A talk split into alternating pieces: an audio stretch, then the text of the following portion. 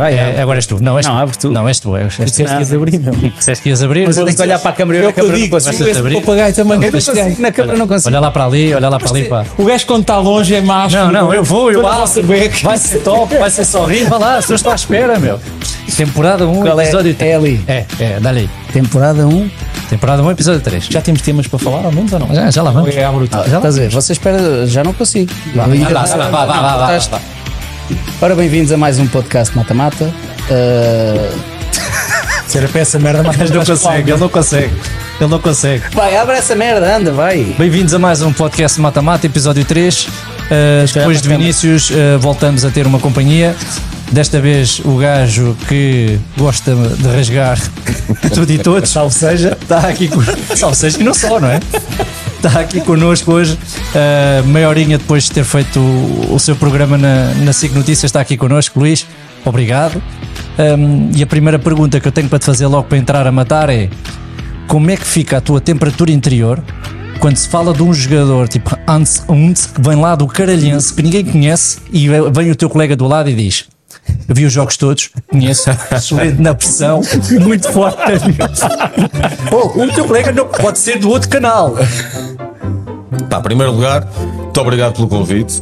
Parabéns pelo, pelo vosso podcast. Tive a oportunidade de ver o do Vinícius eh, e gostei. Vocês têm uma boa onda, uma boa dinâmica e, portanto, tenho todo o gosto em estar aqui.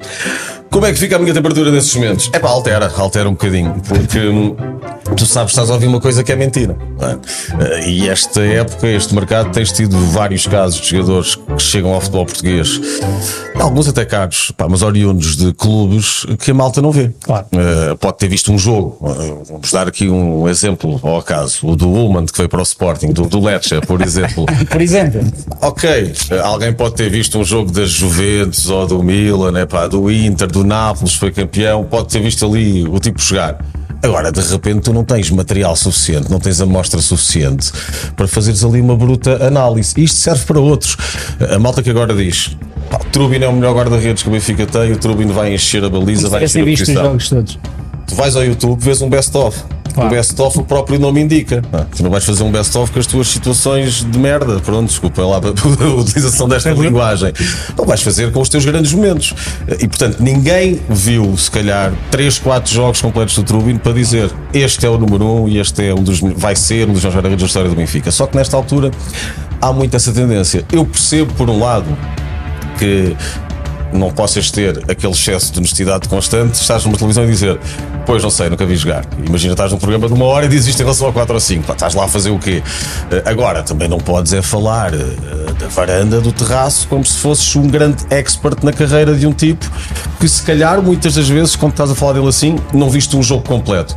Quanto mais Yeah. uma época inteira, não é? A verdade é que daqui a dois ou três meses, se aquilo der raia e a opinião dele estiver errada, já ninguém se vai lembrar, não é? E o gajo brilhou naquele minuto e tu fizeste figura de parvo se. Não, disseste que não sabes. Disseste que não conhecias. Não, Eh, não. Aliás, hoje em dia ninguém se lembra do que fica sete dias para lá, são as gravações automáticas. Eh, o que é um problema. Eh, porque tu sabes, eu tenho muito esta ideia que é, eu não, eu não tenho que estar preocupado. Eh, se consegui ou não enganar os outros, tenho que me preocupar se me enganei a mim, eh, porque vives com isso, não é? deitas-te contigo todos Claro. os dias e acordas contigo Claro. todos os dias, tens que ter essa consciência. Muitas das vezes, o que é que acontece? Quando se fazem essas análises de jogadores que as pessoas não conhecem bem e dizem que é um tremendo craque, quando dá raia, como tu estavas a dizer, Pois, porque a realidade é outra, é diferente. Claro. E bem disse. Ou seja, Adaptas. ainda vão buscar uma coisa que não disseram. Não, e é, e é engraçado que no, neste caso ainda ali para o, para o Guilherme, o- em relação ao Jurasek, quando se falou no Jurasek, eu, eu sou sincero, nunca não sabia, não, não conhecia, não, nunca tinha visto nenhum jogo. Ah, epá, mas eu ouvia E preferias não continuar a ver, não é? Preferias ser mas eu ouvi, mas eu ouvi as pessoas a falar com propriedade. Claro. Não, é Seres mesmo. ignorante, é quando, verdade. quando eu hoje olho e faço uma, hoje sim, hoje posso fazer uma análise e vejo que é completamente o oposto daquilo que era o Grimaldi e que que era tudo menos o que o Benfica precisava. Mas isso é, é outras coisas. Mas Já falaremos certamente. Pois nem, era, nem era a primeira opção, tão pouco. A primeira opção era o quero ou quero que esse. Sabes que esses negócios eu desconfio sempre quando aparece o presidente dizer vendemos muito por baixo. E depois tu vais olhar e é a maior venda da história do clube. Uh, fizemos um péssimo negócio. Ah, quando tu fazes um péssimo negócio, estás calado. Ah, não, não vais dar isso a conhecer. É claro que é um extraordinário negócio. Se vai ser ou não daqueles jogadores que mais tarde pode sair por 40, 50, É, isso sim. ninguém sabe. Se hoje vale 14, claro que não. Sim, só podemos fazer essa conta no final. Ou, vendo os resultados esportivos e perceber no dia que ele sair por quanto é que saiu. A questão é que se tu meteres no lugar do clube vendedor, tu olhas para o outro lado e vês um clube que encaixou não sei quantos milhões, que precisa desesperadamente de um lateral esquerdo e, portanto, se batem à porta alguém com essas características, tu vais meter cá para cima. Vais cobrar mais, exatamente. Pá, isso é como é a lei de, de, de, de, de- de oferta. não é? Olha, Luís, diz-me uma, oferta. diz-me uma coisa, eh, porque ele vem, eles, eu vou, vou, vou-te contar aqui, vou confidenciar aqui uma coisa. Eles vêm com tudo preparado, Sim, não vês. ok? Eles vêm com tudo preparado, fazem as coisinhas todas, tudo. Isto é o patrocínio, LG. Hoje em dia, hoje, Só está por causa do patrocínio. eles já sabem, epá, e eu gosto às vezes de dar ali a volta, a volta à coisa. Deixa-me, ele está ali deserto de começar a dar e já me meter, meter me aquela meter. música e meter. É, e ia para o momento BBC, mas o gajo está. Vai, vai, deixa, deixa. Tu és jornalista de profissão, eh, Eu comecei como jornalista uh, no Record, primeiro jornal para o qual escrevi, na altura como correspondente na minha área, porque eu sou da margem sul, do Montijo, e então os meus trabalhos eram jogos uh, do Sporting B, na Academia de Alcochete, uh, Vitória de Setúbal, por aí fora. Depois disso, começo com os livros uh, e é a falar de livros que vou à televisão. Vou primeiro para falar dos livros, depois convidam-te mais uma e outra vez para falares de outros assuntos da atualidade, até que depois surge a oportunidade de, de me tornar comentador. Uh, e desde que sou comentador, não tenho desenvolvido trabalho de jornalismo a escrever ou de entrevistas em, em- em jornais, uh, faço apenas e só a parte de opinião. E, portanto, hoje em dia não posso estar a dizer que sou jornalista porque não desempenho essas funções. Acho até outra coisa. Quando és jornalista eh, e trabalhas num programa de opinião, eh, e quando és jornalista, da forma que a profissão deve ser desempenhada, tu ficas com o teu caminho um pouco curto para poderes dar a tua opinião completamente à vontade. Eh, há ali uma série de regras e de matérias para as quais não podes ir. Há até outra coisa. Imagina o que é, tu num dia és comentador num programa e estás a falar de um treinador e podes ter uma opinião um pouco simpática para com esse treinador, no outro dia estás na conferência de imprensa à frente dele para lhe fazer uma pergunta. Aquelas histórias que nós vemos ao Brasil, eh, que ainda agora vimos isso com um treinador português, uma vez mais, sim. Eh, O Abel não, estás a falar do outro. com, o- não, com o Renato passou-se o Renato Paiva. Passou-se agora, porque tinha ouvido aquele jornalista, digamos assim, dizer umas coisas no seu programa e depois vai para ali, pele de cordeiro, muda completamente a postura. Portanto, acho que quem está a comentar tem que ter essa distância de segurança para podê-lo fazer de forma mais livre. Nós estávamos a ver, eu e o Tiago estávamos a ver antes, antes de começarmos, estávamos aqui a ver algumas situações e eu acompanho muito aquele, aquele mercado brasileiro e os programas e lá eles não têm problema em assumir o seu clube. Eles declaradamente, eu sou do Flamengo, eu sou do Palmeiras, eu sou, mas depois são jornalistas e estão ali normalmente. Ah, Aqui em Portugal não é assim. Tu não vês um jornalista a declarar assumidamente eu sou Benfica, Porto, Sporting. Achas isto que é. Somos nós que estamos mal ou são eles? Eu entendo e caso. aceito, entendo e aceito que alguns jornalistas, comentadores queiram esconder o seu clube ou não queiram falar do clube publicamente. Uh, até porque isso é muito um reflexo do que está de fora. Eu acho que é mais isso. Eu acho que o medo não é o medo, é eh, o país onde A própria estamos, sociedade, a nossa sim, sociedade, não a nossa, aceita- a não nossa- aceita que- a nossa cultura. É muito aquela coisa mais cinzenta, fato e gravata, com É. fronteiras muito rígidas Mas e tu não não podes achas que é estúpido no sentido quando nós olhamos, imagina, nas- no, no geral, se tu gostas de futebol, has de ter um clube, não é? Naturalmente, os Será árbitros têm, não é? Claro. Será que é assim tão. tá- será que faz, como- continua a fazer assim tanto sentido esconder-se esta história do, do clubismo? Será que se começássemos a fazer isso, os adeptos não iam entrar depois no hábito, etc? Ou nós não estamos preparados para isso? Eu acho não que não faz muito sentido e acho que o caminho é nós aproximarmos mais daquilo que é a realidade espanhola, eh, por exemplo, onde isso também é claramente assumido por todos, até porque tu vais tendo aqui uma série de novas gerações que já não estão para se dar ao trabalho do que se davam as antigas. Imagina, tu tinhas um jornalista que era de determinado clube ele nunca ia ao estádio do seu clube, a não ser em trabalho. Eh, E hoje em dia começas a ver uma despreocupação em relação a isso, que acho que é saudável, eh, que acho que é assinalável. Por outro lado, vais sempre ter aqui uma resistência durante alguns anos que tem a ver com a chamada máquina de comunicação dos clubes, que vem mudar muita coisa. Eh, Os clubes antigamente não tinham departamento de comunicação, tinham lá uma pessoa que ligava para um jornal ou outro a querer dar uma notícia ou marcar uma entrevista. Hoje têm exércitos eh, e têm os seus canais de comunicação de forma a não precisarem tanto de estar próximos das televisões ou dos jornais. Claro que depois também têm alguns deles os seus players em, em diferentes canais. Ahm, mas isso deu-lhes essa possibilidade, essa independência de estar a cultivar permanentemente pá, o ódio para com o A, B ou C. Agora imagina, quando tu tens qualquer um dos clubes grandes em Portugal, a apontar-te o dedo a ti, que és comentador, eh, com todo o seu eh, batalhão de gente a trabalhar, com todos os seus eh, seguidores mais, mais fanáticos, mais influenciáveis, é uma luta desigual. Tu estás ali sozinho com a tua opinião, a qual tu deste em conformidade com aquilo que pensas e que deve ser sempre assim. E de repente tens uma, uma campanha gigantesca de, de um clube contra ti. Acho que todos aqueles que andam nesta profissão se não passaram por isso, estão a fazê-la mal, uh, porque tu tens de conseguir irritar uh, alguém em algum momento, não Claro. de propósito, mas tens de conseguir. Claro. Caso contrário, não tens uma opinião. Não geras consenso em. És híbrido, não é? Uh, agora, as primeiras vezes que te acontece, pá, tu balanças ali um bocado, ficas, o que é que é isto? Estamos a fazer o meu trabalho de forma honesta hum, e agora tenho aqui um exército a, a querer destruir-me de todas as formas. E eu acho que aí entra muito uma coisa que é o tipo de apoio que tu possas ter no meio de comunicação em que estás. E eu aí não tenho razões de queixa, nem hoje na SIC, como também não, não tive na TVI. Ou seja, dizia aquilo que pensava, aquilo que queria, nunca tive ninguém chegar ao pé de mim e dizer: olha, atenção, não devias ter entrado por aqui. Às vezes diziam-te: olha, estes ou aqueles queixaram-se para tu também saberes o que está a passar, mas não de uma forma Até connosco isso acontece, que fosse imagina. castrar, claro. Eh, isto acaba por acontecer com, com todos, não é? simples Porque podcast. comunicam alguma coisa de futebol, Sim. eh, se chega a mais gente, se há uma reação que não é que lhes interessa, eles trazem isso para cima da mesa. Se tu tens esse apoio do teu órgão, sentes tranquilo, continuas a fazer o teu trabalho. Eu tenho. Agora, se há gente que está a fazer essa mesma, esse mesmo trabalho e não tem esse lado, aí ficas perdido e se calhar começas a ser mais influenciável. Sim, mas é mais aquela questão da, da, da sociedade, como, como se estava a dizer, porque eu acho que o jornalista, porque todos os jornalistas, todos os árbitros, toda a gente tem o seu clube de afeição, né? E, e tu não tens necessariamente Tenho vários. de. Hã? Eu tenho vários. Pois, é, tirando o Pedro, que é de quem ganha, Exato. tu não tens deixar, necessariamente de deixar de ter honestidade Claro.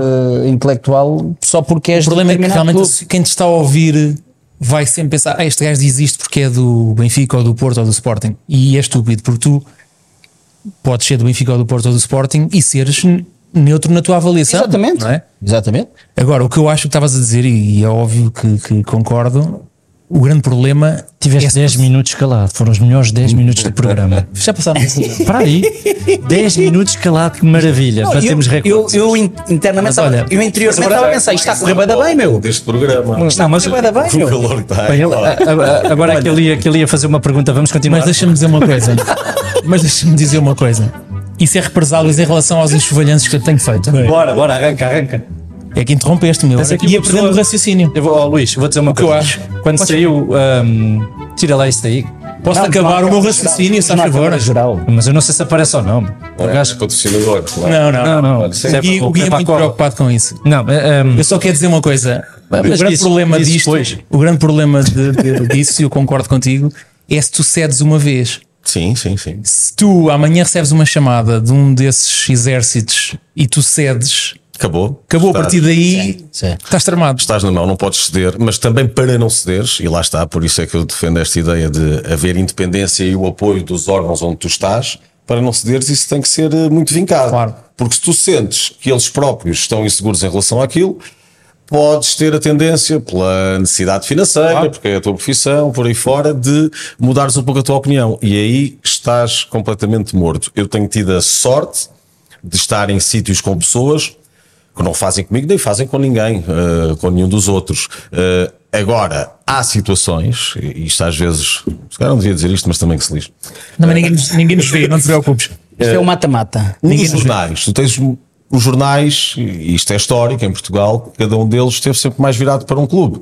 Tens o caso da bola eh, para o Benfica, o caso do jogo para o Porto. O recorde consegue fazer melhor essa relação, esse balanço, mas tem uma, uma ligação histórica ao Sporting, por vezes, nos jornais, até porque tem mais aquela necessidade de constantemente precisar da notícia, eh, de conteúdo, eh, que tu na televisão tens formas de contornar isso, eh, podes, por vezes, colocar ali algum jornalista teu numa posição mais frágil. E isso nós tivemos já, ao longo da história, imensos casos. Pois. Sim, diz-me diz uma coisa, até que ponto é que te irritam, ou respeitas, ou aceitas, ou não aceitas, os comentadores encartilhados?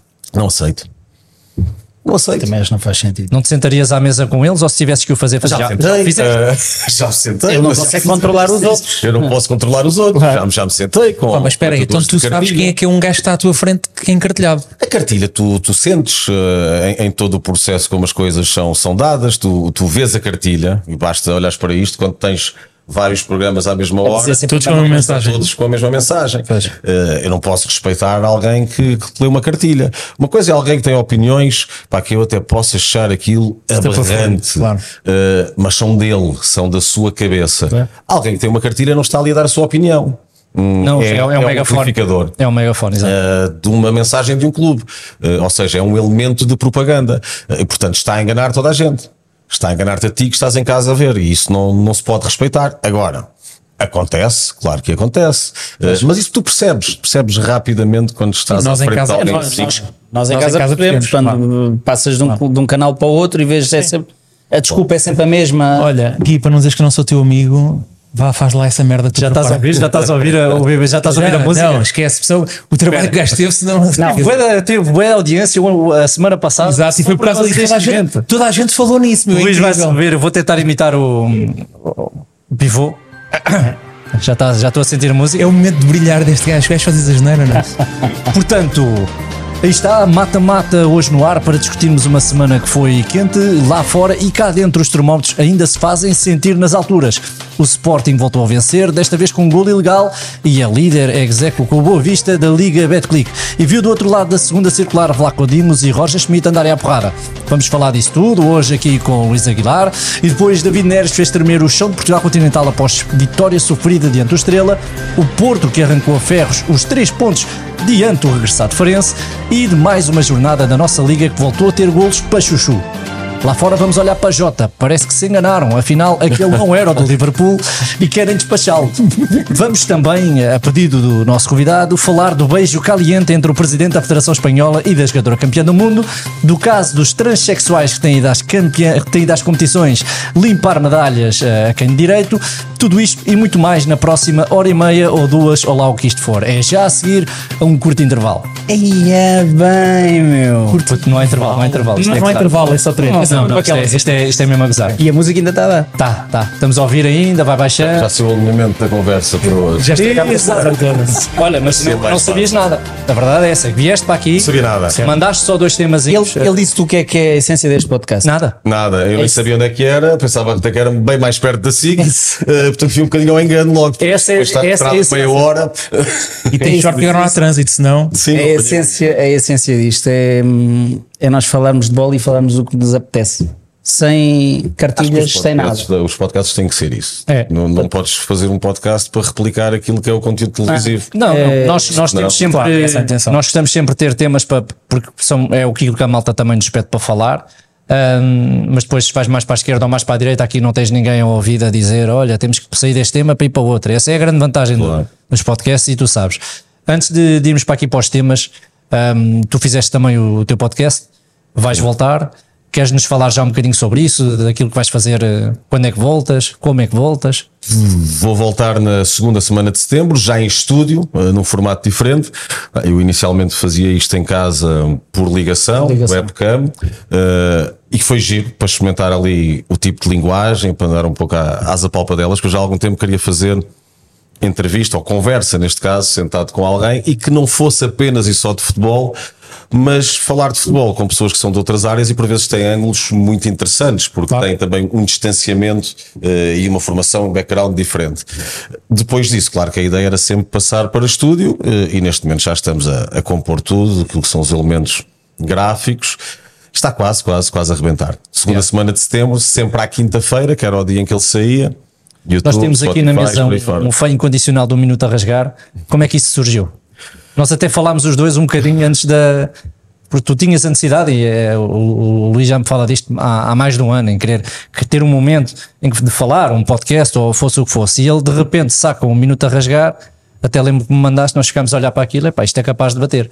Pá, e foi logo no jogo qualquer polémico, já não me lembro. ah, e de repente a verdade é que já tu próprio já não passas sem aquilo. Não, aquilo para mim já é uma necessidade diária, é quase terapêutico. Surgiu há pouco mais de um ano, fez agora um ano em agosto. Eu tinha uma dificuldade que era chegar a gerações mais novas que não veem televisão como as nossas veem e viam com a idade deles. Eh, E hoje o conteúdo é conteúdo de scroll, é conteúdo de reel. Eh, E precisava de criar algo num formato muito reduzido, até por causa do tal attention span que os miúdos hoje têm, que, que é também curto, e que ficasse imediatamente. E portanto a ideia era aqui não passar muito de um minuto, um minuto e pouco, até porque depois também há as limitações próprias da duração dos vídeos a nível de Instagram. Eh, e a parte do rasgar eh, não vem de hum, ser um tema para rasgar este ou aquele. A parte do rasgar vem do som, Pois. vem da música. Eh, com metal, com rock mais pesado. Eu queria ter sempre isso de fundo também para dar essa rapidez e essa velocidade. O primeiro que fiz, eu estava na praia, eu estava de férias na altura e estava a ter esta conversa com a minha mulher. Disse, ok, tenho aqui se calhar mais ou menos uma ideia que vou testar depois quando chegar lá. O primeiro que fiz foi do, do Gonçalo Ramos, que era aquela história há um ano, sai, não sai, Sim, afinal sim, vai sim. ficar, o Schmidt quer ficar com ele. Com o Master of Puppets, não, não havia que enganar, não é? Aí, aí resultava sempre, até porque tem depois uma parte grande instrumental até começarem a cantar, às vezes também penso nisso, para não ter ali as vozes eh, sobrepostas. Epá, e saiu bem. A malta achou piada. E a partir daí depois comecei a alargar. Temas de mercado, depois os jogos. Os jogos é ali uma porrada valente ao fim de semana, porque tu às vezes tens os três a jogar, um às seis e depois outra outra hora, eh, e às vezes os vídeos matavam-se uns aos outros. Eu tive que começar a gerir aquilo de outra forma. O último jogo, o jogo da noite, fazer só eh, no dia seguinte. Pá, mas é mesmo isso que tu disseste, não, não passem aquilo. Aquilo ajuda-me também muito a a fazer ensaios e a fazer sínteses que depois posso utilizar eh, no programa, eh, exercita a mente pela rapidez de raciocínio que tens de ter. Pá, e a malta vai gostando e isso depois também dá-te pica para ir continuando. Óbvio, é. é esses inputs. E eu acho que é porreiro também porque tu és, és reativo, ou seja, és rápido. A, a cena acontece e normalmente, passado pouco tempo, tu já estás a comentar ali. E é, é isso que a malta gosta. Tem de ser assim para este tipo de coisas. Claro. De Olha, ser. mas, mas é o que eu te digo, é o que estava a dizer há bocado, acho que estávamos em off ainda. Há colegas teus que não são assim e, portanto, eu acho que perdem um bocadinho às vezes o efeito, porque isto, a informação passa tão rápido que eles estão a comentar uma coisa que, entretanto, já aconteceu outra. Mas pá, eu acho que tu não deves fingir uma coisa que não és. Deves criar um conteúdo eh, adaptado ao que gostas e ao que te sentes bem. Eu comento rápido, mesmo em televisão, tenho um estilo de comentário muito, muito ativo, muito dinâmico. Pois sou um gajo que gosta daquele tipo de som. eh, e fui buscar coisas que gosto. Epá, agora, se eu visse uma coisa qualquer que não me revia naquilo e ia tentar reproduzir, era uma merda. Claro. Eh, Passado é pouco tempo, foi passado pouco tempo, acaba, não é? E ia desistir, e depois ia desistir porque não, não me divertia. Então tens que criar uma coisa que te divirtas. Pá, se há comentadores que são mais pausados, mais calmos, têm um estilo diferente, se calhar devem procurar um tipo de conteúdo para comunicar dessa forma. Se vão à procura de algo que não é da sua linguagem, não é da sua personalidade, hum, não vai entrar bem, porque Yeah. estás cá fora e sentes sempre isso. Claro. Sim. Olha, tenho aqui uma notícia de última hora, já lá vamos pegar no tema. Acabou de me cair no computador. uh, o David Neras dá uma entrevista. Uh, não sei se, se estás a par ou não. Acho que Não, isto acabou mesmo de sair. Já temos que interromper para Há uma fazer as entrevista, há uma entrevista uh, de última hora que o Benfica faz live ao David Neras, onde a frase que está aqui mais uh, a volta é tenho muita vontade, independente de quantos minutos eu vou jogar. Ou seja, houve aqui uma, uma necessidade, pelos vistos da comunicação do Benfica, esclarecer o que hoje andou a ser dito. Já lá vamos, mas é uma coisa que fica a reter para o que podemos falar daqui a bocado. Eu, por acaso, preferia ouvi-lo falar com a Tenho muita Dimos. vontade de. Tenho muita vontade de estar no Benfica, Ah, de estar no independente Benfica. de quantos minutos eu vou jogar. Pois, isso Não não, existe, não é? mas- Isso, isso não existe. Não, não de acredito muito de nisso, mas está bem, mas fica Ou bem. seja, Mas está já a dar o recado, não está a jogar os minutos que, que quer, mas que mesmo assim tem vontade. Exato. Fica- Mas, mas sabes que o Neres tem uma particularidade. Essa parte não deve ser muito fácil para um treinador. Porque o Neres entra 10, 15 20 minutos no fim e abana o jogo todo. Ainda agora se viu isso com o Estrela. Joga de início e sai na segunda parte porque não deu nada. Yeah. Uh, e para um treinador, como é que tu vais Não é sempre gerir a assim. situação? Ok, a época É, passada ele a começou, época passada, começou bem, quando teve bem, era- até à era- lesão. Exatamente. Passou-lhe a lesão e a verdade é que ele entrava muito neste tipo de registro. Mas habitualmente um, um, um extremo com as características dele é um bocado assim. Apagões. não, está 90 minutos ali. Mas quando joga de início não abana o jogo da forma que Não, faz é quando entra. Mas é normal que ele esteja espicaçado porque está no banco e quer mostrar diferente. serviço, não é? Sim, eu Mas eu acho- concordo contigo. Ele, ele normalmente, quando entra, eh, mexe mais do que de entrada de início. claro. É. Agora, depois, claro, o que ele faz quando entra, reclama a titularidade. Só que depois, titular é menos uma opção que tens para mexer com o jogo se ele estiver um bocado bloqueado, como aconteceu agora neste último e em vários da época passada, em que ele também saiu do banco. eh, e abanou com aquilo, e até mesmo em jogos que o Benfica acabou por não ganhar. Eh, o caso do jogo em casa com o Inter, o Benfica não estava a fazer nada. E quando ele entra, torna-se mais perigoso. Ok, não foi suficiente para marcar golos, mas vês o impacto que tem. Por outro lado, o Benfica tem muita gente ali para aquelas três posições atrás do ponta de lança, e há dois que não tocam, Di Maria e Rafa, Eh, e o Neres também vê isso. Portanto, se na época passada ele conseguiu não ser titular depois da lesão, quando tinha Zorchnas e João Mário, esta mais complicada ainda é. Agora, não acredito que vá, que vá para o Zenit quanto a este tipo de, de entrevistas. Lá está, é a máquina de comunicação dos clubes a, a fazer o seu trabalho. Agora, nenhum jogador, aliás, nenhuma equipa quer ter um jogador que não se importa. Se joga muito Claro, ou se joga é pouco. farto dizer isso. Se não se importa, tem que se ir embora. Não é? Mais ainda em clubes desta dimensão. Mas isto é uma necessidade que o Benfica tem. Foi uma necessidade Foi de uma necessidade de, os sócios, de meter. portanto, já está a calma lá. acontecer. Olha, estamos aqui com os resultados desta jornada. Não sei se tirando os três grandes há algum jogo que queiram falar. Ah, Eu, eu, eu, por acaso, ah, fiquei mais uma vez emocionado com o Boa Vista, com aquilo que fizeram, ah, com o resultado. Tu és manhoso, meu. Este gajo não vale um chavalho. Não, não estou a dizer nada. Este gajo não vale um chave, eu vou-te explicar. Pronto. Ainda bem que estava aqui o Bruno e o, e o Tiago. Eu falei no Boa Vista e disse: está na altura de se começar a elogiar o Petit. E eu hoje Mas vou que falar no que tu não sabes é pegar nas deixas. Tu agora podias pegar na minha Não, deixa. Sabes não, que mas não tu és manhoso porque tu já ias falar no Preparas. Petit a seguir. Não, eu acho que, eu acho que ah, atenção, eu não, Não, vi, eu eu acho não que vi estou a muito brincar. Eu acho que toda a gente, eu acho que este eh, tem sido unânime, toda a gente falar no Boa Vista e no, Sim. e no próprio Petit. E no Mas jogo do Braga eu acho também, que acho que o jogo do Braga foi muito. Eu acho que, e naturalmente, eu entendo isto, não é uma crítica, associou-se eh, o treinador Petit ao jogador Petit, que é natural, ainda por cima as equipas dele são realmente muito combativas. A verdade é que eu acho que o Boa Vista já está um bocadinho mais do que eram as equipas do Petit. Mas sabes, o- mas sabes o problema? O problema é que o. Petit. Eles também evoluem, mas o exatamente. problema é que o Petit tem apanhado sempre plantéis muito limitados. Certo? É verdade. E este ano, ainda mais. É isso ano, pergunto, mais ajuda. dificuldades. E ele tem um problema também, entre aspas, problema entre aspas, que é ele não tem marketing. O Petit é um gajo que não tem marketing nenhum. Enquanto treinador não, não tem. Nada. Aliás, Portanto, sempre ele- associou o Petit a- àquela solução vai agarrar numa equipa quando o plano A for despedido. Exato. Um, o que talvez seja injusto ao tempo que ele já anda cá. Agora, muitas das vezes, que é este jogo com o Portimonense, o Vista domina completamente. faz se aos 20 minutos estava a ganhar uma a 3-0, ou que era, não é? mas muitas das vezes isto depois resulta, vem uma moral e uma confiança de algo que corre bem quando tinha tudo para correr mal. Eh, E a vitória do Boa Vista contra o Benfica eh, acaba por acontecer também numa altura que o Benfica está a pressionar à procura da vitória. Eh, mas como é que seria se o Benfica com menos um chegasse ao 2-1, o jogo acabava 2-1? Eh, que confiança é que isso dá a uma equipa que conseguiu ser derrotada por outra com menos um homem? E portanto, isto muitas vezes as equipas fazem-se assim, destes, destes momentos. O Barça de Guardiola, quando o Guardiola começa no Barça, No primeiro isso é terrível. As Horrível. Três, quatro jornadas é terrível. Até que depois tem um jogo que dão 6-1 ao Atlético Madrid, hum, em casa. E a partir daí já o processo está assimilado, está tudo ok, está tudo bem. Ah, hum, basta ver o último campeão do mundo. Messi, a coisa divina, Maradona, tal, tal. O Martínez defendeu uma bola com o pé Sim. no último segundo do jogo. Mudava tudo. Uh, e já não havia nada disso, já tinhas o Mbappé, bicampeão do mundo. Uh, Messi a falhar. E se calhar no lugar do Messi para a bola de ouro, enfim, tudo muda. Não, eu, muda. mas eu, eu confesso, nesse, nesse ano do Barcelona, no primeiro ano de Guardiola, eu lembro-me estava em Angola e vi dois, três jogos e assim, isto Barcelona vai descer divisões, este Barcelona não joga nada, isto, este, este gajo é horrível, este gajo, vai, este gajo não se aguenta mais uma semana.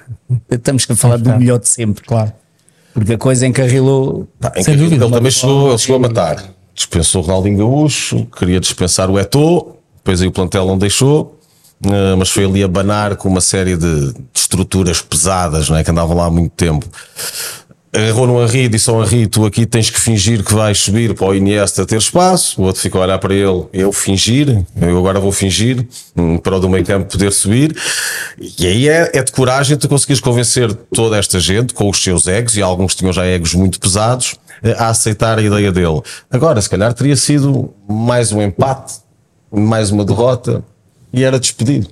Eh, e- É verdade. E aí depois, onde é que Sim, estaria? e ali é no que City- é um outro melhor. No City Ele foi igual também. No City também demora a, a agarrar. Mas, mas ele no City já entra com. o Leicester na primeira época. Mas ele no City entra com um Perde, estatuto claro. diferente, né? ele no City entra já com, já com uma áurea completamente diferente, já não tem já nada a entra ver. como, Como- dois melhores. Mas, mas eu, eu uma vez disse isto, Mas- que é, só, só para, para darem uma vírgula.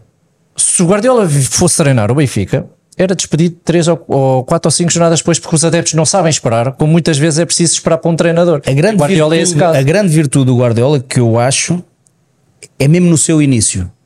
Porque a forma de jogar do Guardiola é diferente dos outros. Claro. E é ele convencer que aquilo dá certo e que aquele é o caminho. A partir do momento em que o Guardiola, na primeira época, ganha seis títulos, ele ganha seis títulos numa época, ganha tudo o que há para ganhar, a partir daí tem aquela áurea em cima dele, acabou. Ele chega ao Bayern, Chega o ao Bayern, Bayern. tinha ganho tudo com o Heinz.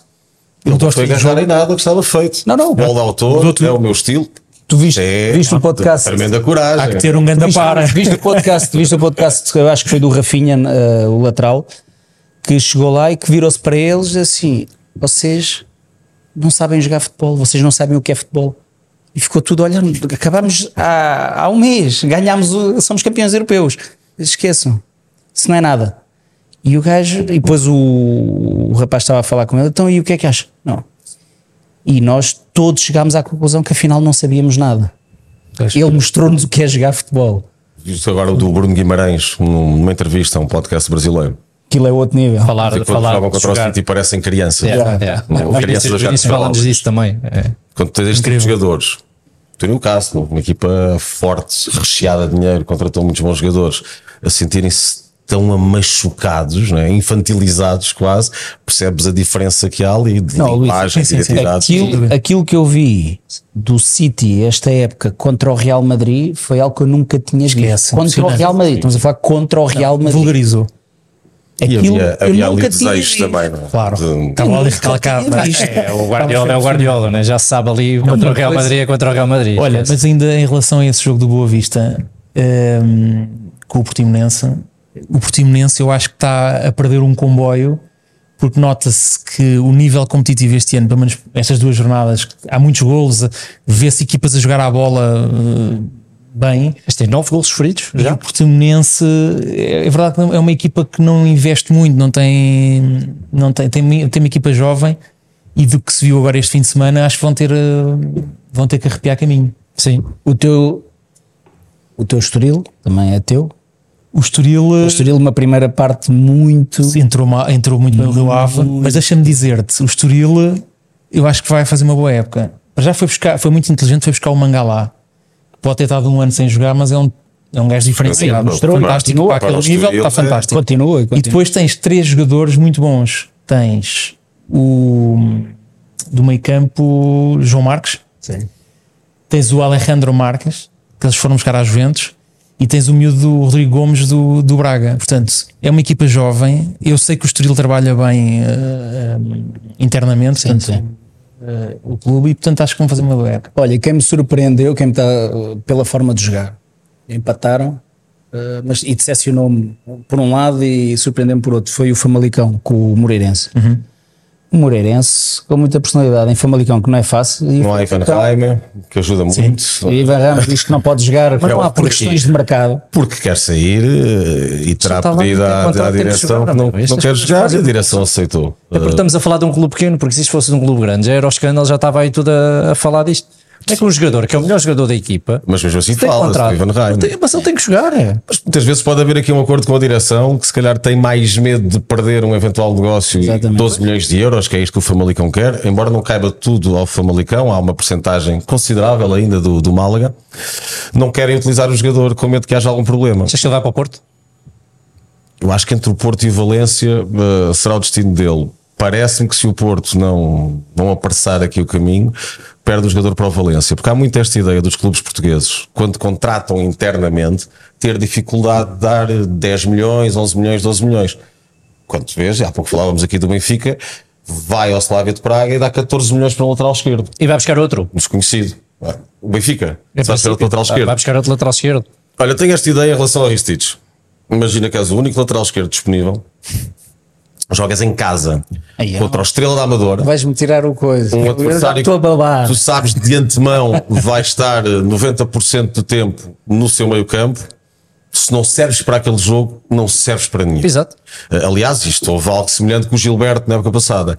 Por outro lado, esta ideia de que o Washington se joga em todo o lado, sim, ele joga, tem, tem ética de trabalho para isso. Não levanta ondas, não levanta dramas. Não mas faz bem. muito mais falta. Ora, lá está. Não joga bem. Faz muito mais falta noutras zonas do terreno. se malha o PP no Porto, a lateral direito, por exemplo, não é? Acho que isto mas- tinha que preocupar uma, uma administração, um presidente. Sim, mas, mas quer dizer, mas é, diferencia-se muito mais noutras posições Sim, e portanto mas- ali desenrasca. mas pronto, mas o mas Washington como- é igual. mas o Mas PP o Porto lateral chega a ter direito. alturas em que não há outro lateral direito. O Mário lesionado, Claro. tempo, outros lesionados. Aqui, Ele o aqui Benfica matou o Ricites. Tinha um no banco. Completamente. Uh, que até começou a época de uma forma uh, aceitável.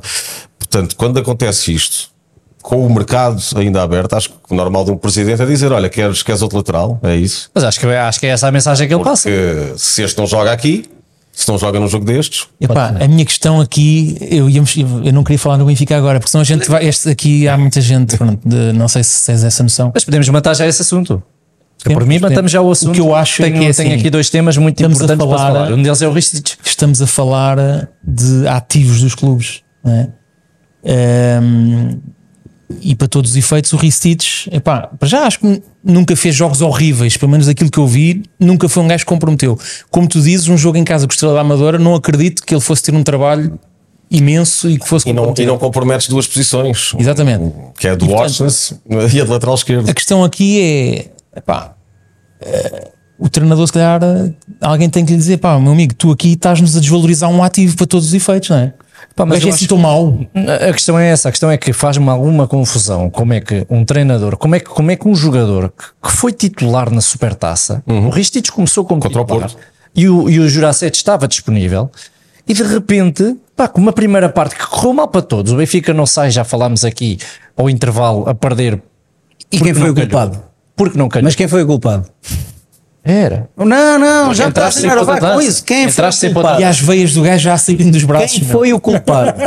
Roger Schmidt, porque entrou com uma equipa Ah, sem ponta de lança. pronto, agora ok, pergunto, ok, o Ristich, na primeira parte, tem duas ou três incursões em que vai lá à frente, mas depois vai cruzar para quem? A gente Claro, falou disso para o. Rafa, que tem este tamanho. Não. Ou seja, o que eu acho é que faz-me alguma confusão. Ou acontecem coisas do treino que nós não sabemos, mas é estranho porque depois não sabes nada de um e do outro, sai logo Mas foi em para 15 fora. dias. O que foi, foi em 15 dias. Sim, mas é- era o que estávamos a falar. Quando o Neres, quando houve aquela discussão, ah, falou-se ali um bocadinho do, do Vlaco Dimos, foi na hora. Já estava tudo cá fora, já toda a gente sabia de repente, já estava nos jornais, já está. Pá, é, é daquelas coisas que faz Pá, muito teve outra dimensão, a do Vlaco Dimos. Teve outra dimensão. Acabou por ser uma coisa mais, Mas- mais perto da parte física. Mas o que eu pergunto é, quando, quando o treino, quando a explicação do, do, do Schmidt no final do jogo é eu pus o Auschwitz porque ele dá outra coisa, outra, outra, hum, outra qualidade, não disse qualidade. Era a parte com bola, com era bola, superior, dizer, sido com bola. Estás a falar de um gajo que vem à esquerda e que sempre que lhe metiam a bola, o gajo era obrigado para ir para a direita e jogar para trás. Oh, oh, oh, mas aquilo, óbvio. aquilo, Mas isto é óbvio. Não tem aquilo, não tem aquilo, é, para, aquilo é, é mandar areia é mandar areia para os olhos das pessoas. Pá, É. Desculpa lá, não, não, não vale a pena. E só quem, só quem não sabe o que é o fenómeno dentro de um balneário, o que é que é uma equipa, é que, não, é que, é que vai, vai nessa ladainha, porque isso, isso, isso não faz sentido nenhum. É nesta altura que fazes isso. Quando tu queres alguma coisa, é nesta altura, quando ainda tens nove dias para fechar o mercado, em que tu dás estes sinais com toda a violência, porque isto mata um jogador. Claro! Isto está destruído. O que é que o Gilberto fez na época Ele passada? matou o Gilberto. Quando sai, o que é que ele faz? Fala com a gente. "Eu Já percebi que aqui não vale a pena. Eh, se chegarmos a um ponto eh, em que o Washington também não dá, se calhar ele mais facilmente põe o terceiro guarda-redes a lateral direito. E aqui é um pouco a mensagem que passa com o Ristides. Que eu acho injusta para aquilo que, que o Ristides mostrou, que não comprometeu eh, para isso. Claro que o Benfica não se pode aqui agarrar a uma ideia de que terá agora um lateral esquerdo como tinha o Grimaldo. Que até poderia ter. E se calhar aqui entramos noutro ponto sabia-se há muito tempo, e o Benfica sabia há muito tempo, que ia perder o Grimaldo. Não sei, o dinheiro que o Grimaldo pedia era o suficiente para aquilo que deste pelo Jurassic ou para aquilo que se calhar agora, não tendo o risco Ah, isso, vai isso, gastar. isso, Vamos de gastar longe. quê? 20 milhões naquela Mas não posição? quiseram dar. Quando, Davas 10 ao Grimaldo, quando não quiseram dar, e foi a um mês e tal, dois meses do, do fecho da época, tinham aqui tempo para gerir um plano. Pegando no que estás a dizer, o quer que esse, por exemplo, ficou mais barato a Lásio do que o Jurassic ao Benfica. bem. Exato. Como é que é possível? E essa era a primeira opção. E esse era um perfil mais próximo do do Grimaldo. Ah, não é o Iracek, é um jogador diferente, é um jogador mais físico, de outro tipo de subida, mais em, cavalgada. Não é um jogador que tenha aquela envolvência com a equipa eh, nos momentos com bola. Poderá até vir a tornar-se, na parte defensiva, eh, um jogador mais forte do que era o Grimaldo. Também não tem aí uma estrada assim tão longa eh, para percorrer. Eh, agora, havia uma ideia de um perfil e depois a alternativa sai mais cara. Mas eu também não acho que toda a gente pinta o Grimaldo. Quando se fala do Grimaldo, vai-se logo buscar a parte defensiva. O problema é que o Grimaldo, ofensivamente, era muito bom. Eu não acho que aquilo que pintam da- da- das deficiências defensivas do Grimaldo que fosse muito mau. Eu Tinha acho que o Grimaldo limitações. destruiu centrais do, do lado esquerdo por causa da, da forma como defendia ou como não defendia. Uh, vimos na época passada ele a defender bem e havia um Melhorou, coletivo. sim. Acho que Melhorou. Todos melhoraram. Claro. Também, né? Tens o João Mário, tens O o Rafa, uma série de a casos. melhor. eh, Mas antes disso, há uma série de outras épocas em que não era alguém brilhante. Claro que aqui, tu jogas em Portugal eh, 80% dos jogos contra equipas que não tens que ser um lateral muito forte defensivamente, também não corres muitos riscos. Isso depois nota-se é quando tens outro tipo de adversários. Agora, mais do que isso, sabes que vais perder um jogador, o perfil está traçado e contratas. Se não queres dar o tal aumento, que sairia mais barato, mas os aumentos também percebo aqui uma parte. Tu vais dar esse aumento ao Grimaldo, Ora, depois o outro está a entrar no último ano de contrato, tem aquilo como referência. Então deste ao Grimaldo, não me dás a mim. E isso crias um problema no balneário, porque um clube como o Benfica terá capacidade de pagar um salário acima dos 3 milhões limpos a um jogador, a dois jogadores. Já não pode fazê-lo é a 10. Não. E esse é que é depois o problema. sim, mas ofensivamente é o, é o que o Bruno diz. Aquilo que perdemos é muito superior, muito, muito superior àquilo que ganhamos atualmente com qualquer um destes laterais. Pois, Sim, porque- essa, essa questão de vais buscar um lateral esquerdo quando a tua primeira referência acaba por ir mais barato, faz-me lembrar das 25 milhões por Artur Cabral, querias o Beltrão e o Beltrão depois vai para a Fiorentina por 20 milhões. Sim, são histórias estranhas. Pá, é, é, é tudo é que um acharam ciclo. da estreia do Arthur Cabral já agora? Eu acho, falem, é falem vocês. diferente do Gonçalo Ramos, não é? Eu não, Trabalhar, não desgostei. nada. Eu acho que é um, é um novo ponto. Eu não é? desgostei. Ainda não, Mas também não eu podes tenho boas, ainda, não é? tenho boas perspectivas. Tenho boas perspectivas dele. Acho que tem, tem, coisas, tem coisas que podem ajudar muito, que podem ajudar muito o Benfica. Ah, agora foi o primeiro jogo, ainda não. Mas lá, mas não, Ainda não dá o Gonçalo ir, era o mas- primeiro gajo a pressionar, meu. o gajo trabalhava os Mas 90 também ele muito. Mas ele, por isso é mas ele todo não é, mas não é? ele Mas não não é é igual. Não é no desse estádio, Falava-se no estádio falava-se do Pedro, que era uma possibilidade do Flamengo. O Pedro Também não, não. ia pressionar ninguém. Claro. Este, este pressiona mais. Pressiona, joga o Benfica ano passado era uma equipa muito intensa na pressão alta, meu. E Eu acho que não está igual. Pelo Ramos. Isso Ramos acontecia é o primeiro. o pri- Eu acho que o Schmidt nunca tirou o Ramos, mesmo naquela fase em que o Ramos estava a ficar mais cansado, mais quebrado, e o Musa ia marcando gols em poucos minutos em que estava em campo, não o tirou porque isso afetava a equipa toda. Ah, Sobre o Artur Cabral, concordo convosco, acho que é, é um primeiro jogo eh, e obviamente não, não se pode estar logo a fazer julgamentos precipitados. Agora, pareceu muito pesado. Adão, sim. Para quem veio da pré-temporada já. E não é? acho que isso, pá, um jogador profissional de futebol custa 20 milhões, pode chegar aos 25 milhões. A única coisa que se pode pedir é que esteja em forma física. É para depois tem jogos mais conseguidos, menos conseguidos, está mais ligado à equipa, menos ligado à equipa. Claro que isso é com o tempo, é com o trabalho. Agora, pareceu um jogador muito, muito pesado para, para este tipo de realidade. não é? Às vezes, às vezes é mais a linguagem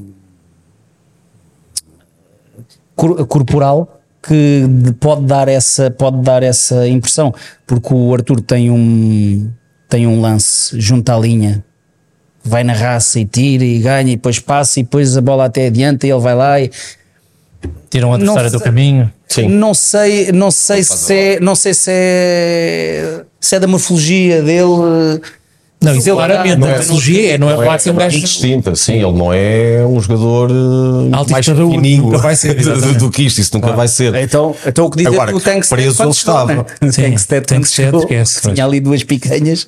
Olha, aí eu estamos a falar do Benfica, não sei se já falado. E agora está falado. Mas, Não, não está para falar. Então, mas, está um e não é o um Vlaco é, é certo. Mas eu acho que Eu gostava de falar do meio campo do Benfica. quando entra, quando entra o Arthur Cabral, ah, nós, nós os adeptos, eu, eu ouvia na bancada assim: "Vá-se, os outros do outro lado é que foram buscar um bom que é grande, agora olha para este, parece que tem dois tijolos nos pés e não sei o que quer dizer. Entramos, começamos logo a entrar em comparação para aquilo que é ah, Com a quem? realidade Sobre Com, quem? com o Jokeres. Sobre o Jokeres. sobre o que As bancadas estavam a comparar, quer dizer, estamos a comparar, pois não sei se ter a ver com os valores, mas depois achei muita piada.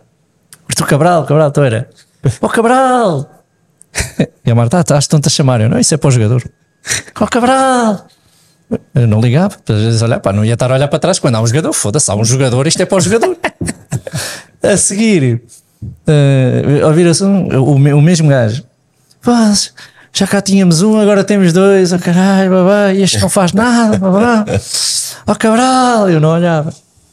A seguir a gente faz o golo, o gajo sai, entra o Tankstead, fazemos o golo, ele, ó Cabral! E o Cabral já não está em campo, caralho, isto é para mim. Olho para trás e o gajo, diz ao loirinho, caralho. Eu, Olha, então, ele, ó loirinho do mata-mata, diz ao tripeiro. E isto aconteceu e foi muito engraçado. Ahm, era só isto que eu queria dizer sobre o Arthur Cabral. Pronto. Querem falar ainda do Benfica? ou- Não, pronto, Dimos, deixa, não, eu Vlaco tenho, não, eu tenho Não, que destilar, não, não, deixa-me Vlaco, fala do meio campo um do bocadinho, Benfica, deixa-me destilar um bocadinho aqui do, do coisa. Do que o meio campo do Benfica, o Coxo teve, parece que está a começar a aparecer, né? Mas gostava de está- perceber a vossa opinião do a diferença quando saiu o João Neves e entrou o Florentino. Eu gostei mais. Ah, eu acho que eu critiquei a. Não, não, vocês criticaram-me, vocês Sim, caem em cima critiquei, de mim quando eu digo que o Florentino tem que jogar. Sim. Porque dá uma estabilidade completamente Espera, à mas aí onde eu quero chegar. E o primeiro gol Só do podem jogar Benfica, 11. o primeiro gol do Benfica, o Florentino Mas está o- lá. Ah, mas mas, o Florentino não che... o Florentino lá. tem que fazer o trabalho dele. Mas é verdade, mas, eu, eu- mas por- daí a minha questão, que é o Coxo nunca vai sair na vida, não é? Só se lesionar ou estiver castigado. Pois isso, está visto. Portanto, só podes meter mais um, a menos que ele mude de tática. Não, exatamente, podes pôr mais dois. Pronto. Só que ele também não é muito virado para isso, que ele joga aqui como sempre jogou. Pronto, portanto, a minha questão é esta: o que é que vais fazer aqui? Mas sabes que um treinador também tem que ter elasticidade. O Guardiola no Barcelona não jogava com três centrais, Eh, não jogava sequer com central na posição 6 e vai evoluindo mediante os jogadores que tem. Eh, Parece-me que este Benfica, onde tens o meio campo, onde há João Neves, onde há Orsnes, eh, onde o Florentino pode ter mais minutos do que tem, sem dúvida alguma, onde há Coxu, se calhar está muito mais preparado para jogar com três médios, sendo o Coxu o último desses médios e depois jogar com uma linha de 13 e pode jogar com Di Maria, com Rafa e com o Arthur Cabral ou com outros pontas de lança. Agora, ele não está virado para isso. E o problema muitas vezes que alguns treinadores têm, e não posso dizer que o Schmidt o tenha porque isto ainda começou agora e a verdade é que ele em três jogos tem duas vitórias e conquista um título. é? E o jogo do Bessa é daqueles jogos, Sim. conforme o perdeu, poderia tê-lo ganho.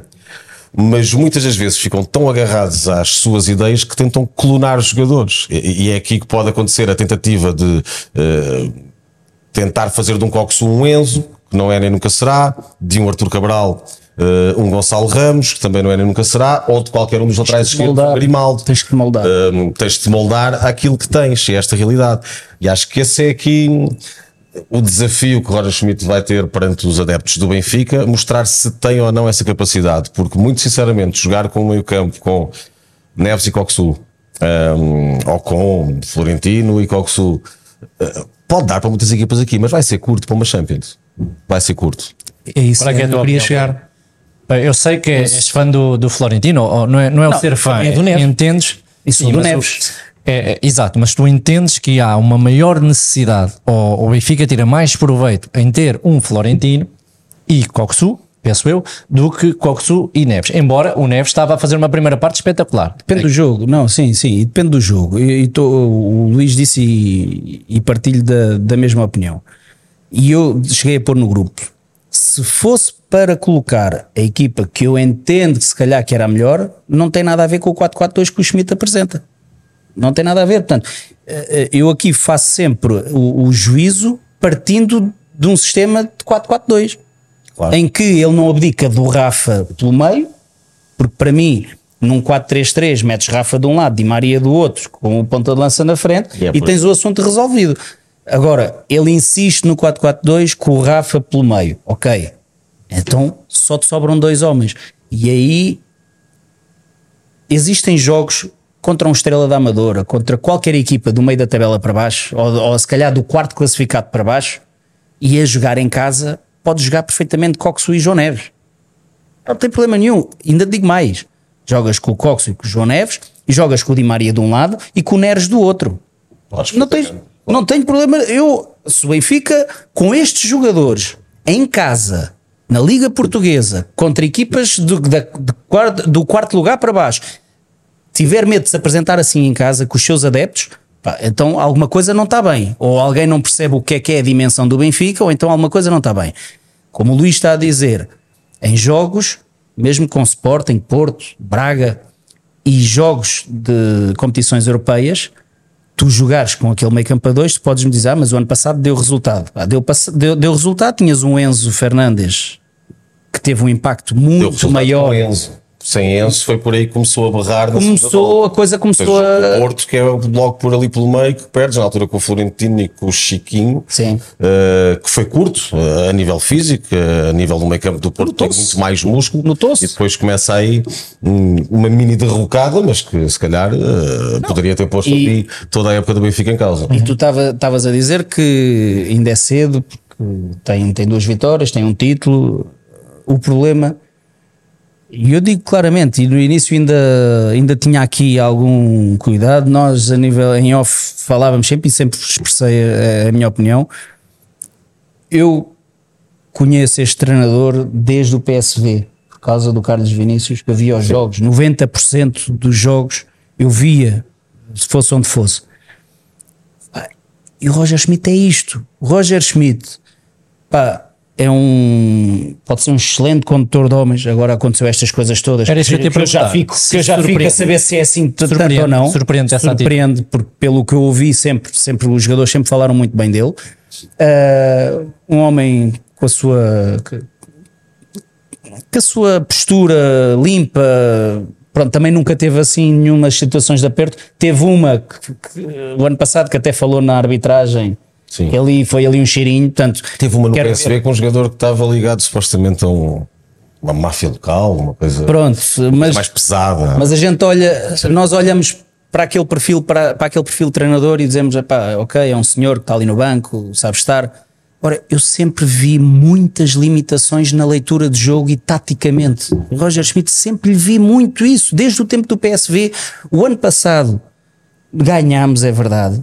O Benfica ganhou, o Benfica ganhou o campeonato, ganhou muitos jogos, mas nem sempre da melhor forma. Aquilo que ele fez para o Gilberto não se faz dentro de um grupo, não se faz, matas um jogador. Aquilo que ele fez com o Ristich não se faz. Ah, tens o. Agora, quer dizer, há a necessidade de sair uma notícia cá para fora que o Neres afinal quer estar e que está muito bem, mas não me admiro que o Neres diga, pá, eu quero ir jogar para o outro lado porque tu tens jogadores e nada contra os jogadores, adoro o João Mário, ah, adoro o Osnes, mas tu tens alturas da época em que João Mário, Osnes, Não João Neves Estão contidos, sim. que, que, que não, não, e eles próprios ah, estão bem, não, então estão, não jogam. estão num mau momento de forma. E é isso que se viu no Benfica foi que andavam-se a arrastar muitas vezes, não faziam nada e nunca saíam, não é? E não, não, Isso é mau. não me cabe na cabeça. É mau pós-questão no plantel, não é? Porque vêm isso. E se, e se a mim não, não me cabe na cabeça, e sabendo o que é que é um balneário, sabendo o que é que é um jogador, sabendo o que, as conversas que eles têm entre eles. Porque o ano passado a coisa correu bem, porque o Benfica ganhava e o jogador tem que meter a viola no saco, E acho que pode dizer depois nada. corre bem a partir do momento João Neves, que acaba por Sim. ter ali um efeito revitalizador, semelhante ao que teve o, Renato Sanches, Sim, sim. eh, mas aí numa fase eh, da época mais madrugadora, e, e o Félix, claro, que todos esses será o, o efeito maior. Eh, e isso ajudou, eh, porque caso contrário, a situação estava a, do- estava a cair. Agora, há aqui um ponto dos treinadores alemães, esta é muito uma ideia que eu tenho. Sobretudo estes desta escola nova do Gegenpressing, por aí fora. Tem um excelente plano A. E o plano A é extraordinário, está muito bem trabalhado e os jogadores todos entendem imediatamente o que querem fazer. Mas depois não há grandes alternativas. Tu vês o Klopp, por exemplo. Quando aquilo funciona, quando aquilo resulta, é uma equipa esmagadora. Quando tem que fazer algumas alterações em função de questões de lesões ou disciplinares e perde ali os melhores elementos, já não é assim. Aliás, viu-se a diferença quando saiu o Sadio Mané. Eh, o único que é um pouco mais, mais híbrido nisso talvez seja o. Tuchel. E o Eh, Nagelsmann. também. O Nagelsmann Nagelsmann na- no próprio jogo Vai vai mudando. o sistema. Eu acho que o Nagelsmann tem, teve muito boa imprensa, determinada fase. Eh, acho que sem ter carta deram-lhe Ferraris. Vendeu-se bem. Eh, e vendeu-se bem. Eh, aquela coisa do menino prodígio, tal, tal. É o tal Martin que, que o Bayern eh, fez não se faz. É. Eh, tudo o que inventaram, é foram as férias na neve, foi namorar com uma jornalista, isso é tudo treta para despedires um jogador, depois até despediram mais, não é? Um treinador. Despediram um treinador, até despediram depois diretores, o Kahn e e o Salihamidzic. Agora, têm todos muito isto, esta ideia muito fincada. Eu jogo assim, quando tenho que ler o jogo, alterar, já há essa dificuldade. Depois a parte aqui da, da condução dos homens, que está muito ligado depois também aqui ao exemplo que é dado pela estrutura. Flávio, nenhum de nós assistiu à, à discussão eh, do Vlaco Dimos com o Schmidt. Dá para perceber que terá sido feia. Caso contrário, o jogador eh, ficaria na convocatória. Vlaco Dimos não tem nenhum processo disciplinar. Vlaco Dimos hoje vai para o Seixal, Rir. treina, dá autógrafos, ri-se. Isto é um sinal ao treinador.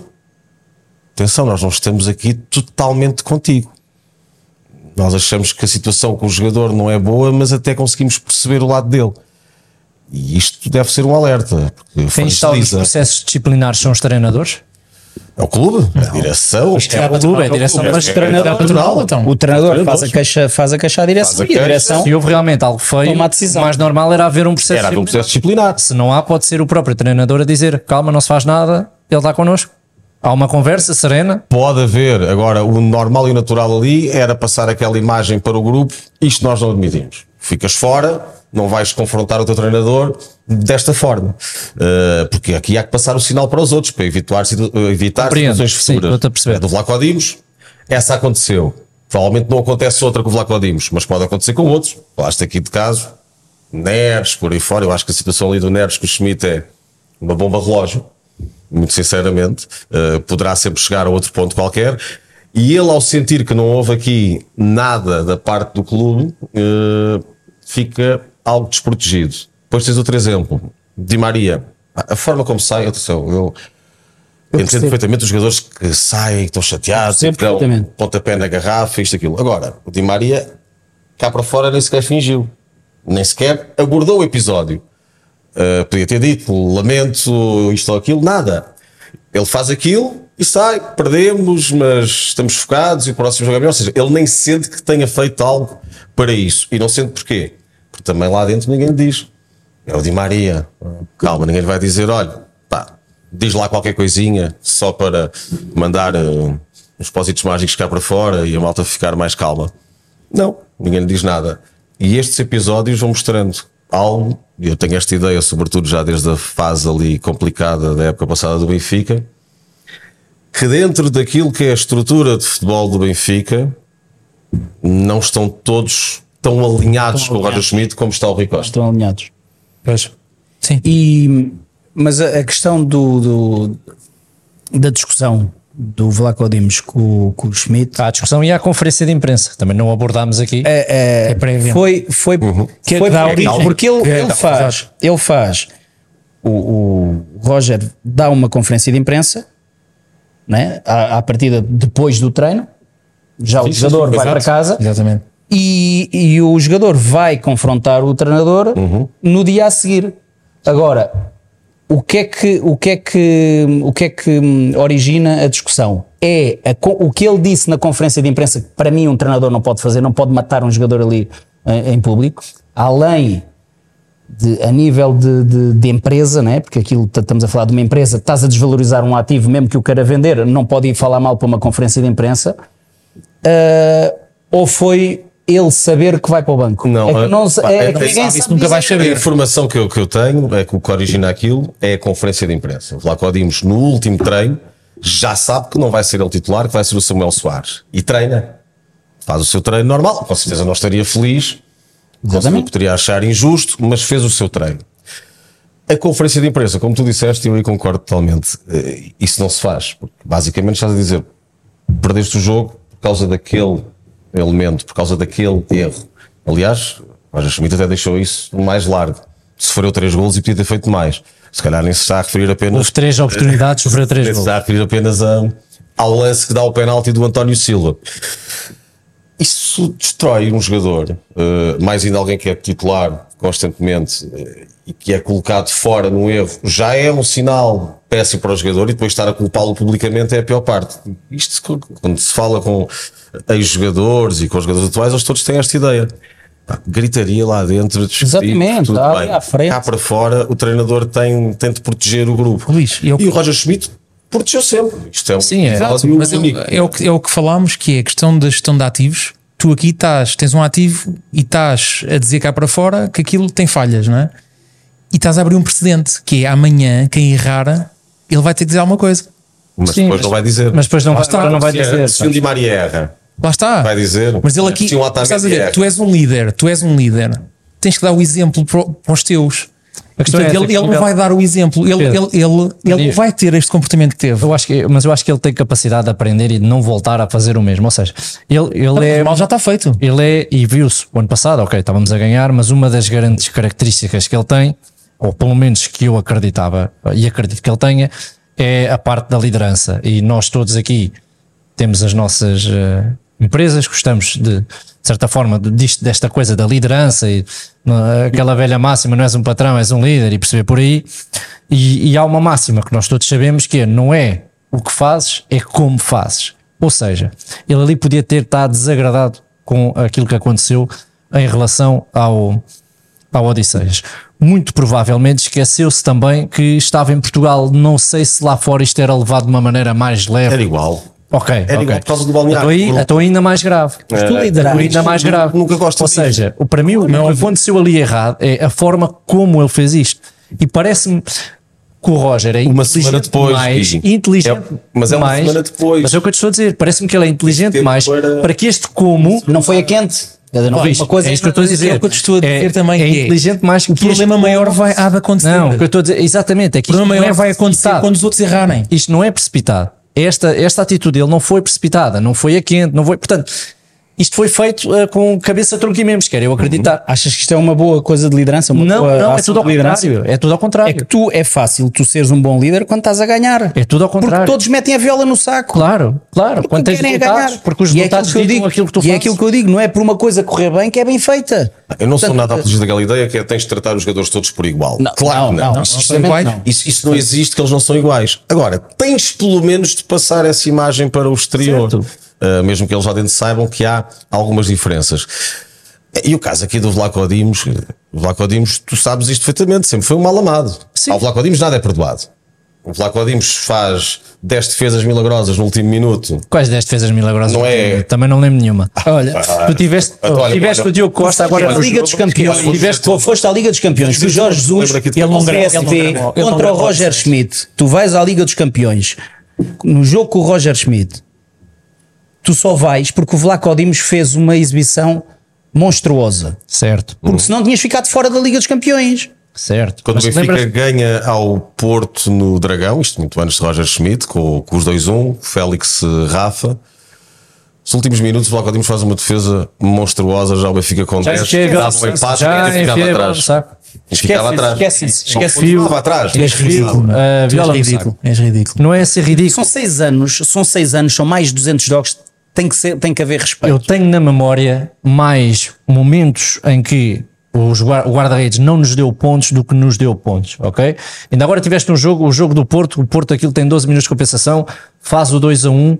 Pá, o Diogo Costa salva no último segundo, era o empate. E isso para mim é um O guarda-redes que Diogo. Costa é mal batido no gol do Di Maria, por exemplo. Por exemplo, mas O Diogo Costa no Mundial ia ia dando uma casa que encurtava mais não digo ainda. na Liga dos, Campe... na Liga dos Campeões e Não o Costa digo na mais Liga, nada. na Liga dos Campeões mais. Sim, contra sem o dúvida. Eu acho que que aqui três gajos prós, uh, Dimos, pá, eu aceito isso perfeitamente. Eu não sou, eu, o para mim, até me quando ele falha. ao Black, é Anderson, por aí fora. E eu tenho culpa. Ou seja, filé mignon. Não, não tens, mas tens que ver uma coisa: que isso é, é muito improvável em qualquer clube de futebol, mais ainda ah, num clube português sem a capacidade financeira de outros. Ah, houve malta que se habituou ao Eusébio. Ah, mais antigos do que nós. Tu lembras do Liverpool, O Porto? tempo, o tempo anda. Ah, Liverpool, do, qual Porto, deles? O 5-0. 5-0, por sim, sim, Diogo. Costa, vai ver a exibição do Diogo Costa. Sim, e uh, o Diogo Costa na seleção também. Mas tem uma proteção, o Diogo Costa, do seu próprio clube, dos seus Não, próprios e é um adeptos. excelente guarda-redes. que o Vlaco Dimos nunca teve em relação aos adeptos do Benfica. Sim. É claro que o Vlaco Dimos não está a esse nível de outros grandes guarda-redes que passaram pelo Benfica ultimamente. Eh, e pode ser discutido, e deve ser discutido, se neste momento com o Trubin, caso venha a comprovar, eh, se ele deve ou não ser titular. Sendo que o Trubin, em condições normais, é que teria de lutar por esse lugar e agora parece que o Samuel Soares está só a aquecer a posição para que o Trubin possa entrar. Agora de repente vamos ver isto. Trubin entra. Mal batido. Falamos disso. Falamos nisto. Claro. E é que depois o Vlaco Dimos. Falamos nisto. Não, o, o próprio, não, o próprio Samu. Por exemplo, E o que é que no o treinador, jogo, mal o que é que o batido. treinador vem falar? É Eu estou muito curioso para ver o treinador a falar quando houver este. muito contente com Eu, se fosse- Esta não. novela toda está-te a deixar. eh, Vou dizer uma coisa: eu se fosse jornalista, ia passar ali à imprensa e era a primeira coisa que eu lhe dizia logo. Olha, o que é que tem documentado o erro do não sei quantos? Mas eu acho que eles agora podem, podem começar a querer fazer isso até para ter, eh, para ter algum sangue, mas, mas daí não sei. Acho que, acho que houve ali um, um drama criado pelo Schmidt, completamente desnecessário, que é contra ele. Vamos ver se tem ou não reflexos na gestão do grupo para o resto da época. eh, e que não tinha qualquer razão de ser. O Benfica perde um jogo no Bessa. Mas tinha ganho a supertaça uma semana antes, ou poucos dias antes, nem uma semana. Fez uma bola à trava, antes do golo, quer dizer, podia ter caído Podias- para, podia ter caído para o perfeitamente. lado do Benfica. Eh, e depois o treinador, que até não é alguém, pelo menos publicamente, não é? em privado não sabemos, mas publicamente não é alguém dado a este tipo de discursos mais agressivo para cima de um ou de outro jogador. Aliás, tenta sempre protegê-los todos. Põe ali o dedo, está aqui o culpado pela derrota. Yeah. Isto desde logo abre-te aqui margem para outra discussão. E nós estávamos a trocar mensagens quando o jogo estava a dar. E não foi tanto eh, demorado pelo do Di Maria, porque essa até lhe correu bem. Eh, e aí o Benfica tem o seu melhor período do jogo. Mas depois a ganhar por 2-1 faz uma tripla alteração e muda o meio campo todo, não dando ali grande tempo aos jogadores do meio campo para se coordenarem. É só Vlaco Dimos. Hum, ontem o Caneira lembrava no, no programa eh, aquilo que foi o papel do Bá no terceiro gol do Boa Vista. Exatamente. Sim, Que é ele a lembra- tentar a a a perde a bola e depois está todo o espaço. Portanto, nunca há. Às vezes já há um jogo em que há um jogador, eh, epá, seja o guarda-redes ou não, que enterrou aquilo tudo completamente. Agora, neste não é Ele, aquilo ele claramente tinha um objetivo que era tirar o Vlaco Dimos. Era. Mas ele podia fazê-lo. É legítimo. Podia, ele, ele tem legitimidade Portanto, para fazer isso, ele- mas faz isso como homenzinho. Ele cagou, lá, mas cagou-se é assim, todo. Foi, não tem que foi refugiar, ao- não tem que se refugiar num homem, Exatamente. no erro de um homem. Quando ele faz o maior erro dele, é logo, quer dizer, tu eh, eh, é expulso o ponta de lança, a tua equipa pode manter na mesma, deixa ver o que é que vai dar, até estás a ganhar. Não, muda. Depois volta a mudar outra vez, muda o meio campo todo outra vez, estraga a dinâmica toda. Então ele não, não olha para ele, refugia-se num erro, porque ele, atenção, dos três golos, ele não é culpado nos três. Concordo a 100%. Ele, ele tem Ele, culpa. ele tem culpa no o lance, lance do penalti. penalti. Sim, concordo Ah, a pronto. 100%. Teve, foi infeliz. Então, e os outros todos não foram infelizes? Sem dúvida. Mas já agora, ele pode mudar guarda-redes como, como quiser e como entender. Mas uma coisa é tirar o Vlaco Dimos para o Trubin, que custou 10 milhões de euros. E outra coisa, não está aqui em causa o Samu, o guarda-redes que pode vir a ser, o nível que pode vir a atingir, até pode vir a ser muito melhor guarda-redes que o Vlaco Dimos, mas hoje não é. E isto é como nós estarmos numa empresa qualquer onde estamos há vários anos e há um dia que diz assim: olha, tu não vais fazer esta função, eu vou dar lá ao estagiário. Mata-te. Claro. Isso destrói-te. E parece-me que aqui dar a titularidade um miúdo, um jovem que vem agora da formação, que está a iniciar o seu caminho e tirá-la a um tipo que está lá há 7 anos, é, é desde logo carregar. Vais ali, dizer o que eu ia dizer. Que teve um, e que teve um erro Pré-época, na pré-época. Não, mas e agora tens outra questão que é ele obviamente vai meter o Turbino, portanto há uma altura que provavelmente vai tirar o Samuel Sim. injustamente. Não, e agora imagina, é? se ele agora, com o Vlaco Dimos, tudo bem, tudo fantástico, é só sorrisos, vai chegar ao fim de semana e vai pôr o Vlaco Dimos? Não. não pode. Não, não vai. Até, até porque eu acho que o Vlaco Dimos vai-se embora e havia tanta coisa de arranjar um guarda-redes para competir com o guarda-redes titular do Benfica. só. Vais mandar o Vlaco Dimos, vais ficar com o. Ficas com o mesmo Sim, problema. Se calhar vai ao mercado. Tem que ir ao mercado. Aliás, fala-se muito do, do guarda-redes do Aroca, o Arrua Barrena, Sim, o sim, Uruguai, eu ouvi. que era uma, uma solução para entrar ali nesta luta, mas aí é claramente estar a dizer: o número um é o Trubin Sim. e a concorrência não é garante para tirar o Trubin. Isto às vezes da, da história da concorrência, ter dois jogadores muito bons para um lugar, é um problema. não é? Sim, sim, é um sim. problema. Há um vai ficar sem. Na desfeita. baliza e na baliza então é complicado. Olha, avançamos aqui para o jogo do Sporting. Vocês viram o jogo? Não sei se vocês viram o Vitória de Guimarães com o Gil Vicente. Uh, vi um bocado, vi um Vi, bocado, vi, vi, sim. vi. E só me faz pensar novamente no Moreno, que, hum, que saiu daquela forma assim repentina. O João Aroso, não é? Sim. João Aroso João Aroso. já, já, meteu, já saiu também e foi, foi, foi, no fundo, solidário com o treinador. Pai, faz-me confusão.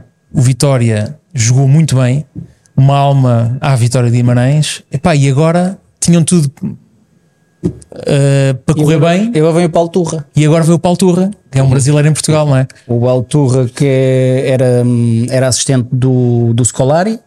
O Scolari, quando decide encerrar a carreira de treinador, ah, vai para o Atlético Paranaense, fica como diretor ali, como diretor-geral e mete o Paulo Turra como treinador.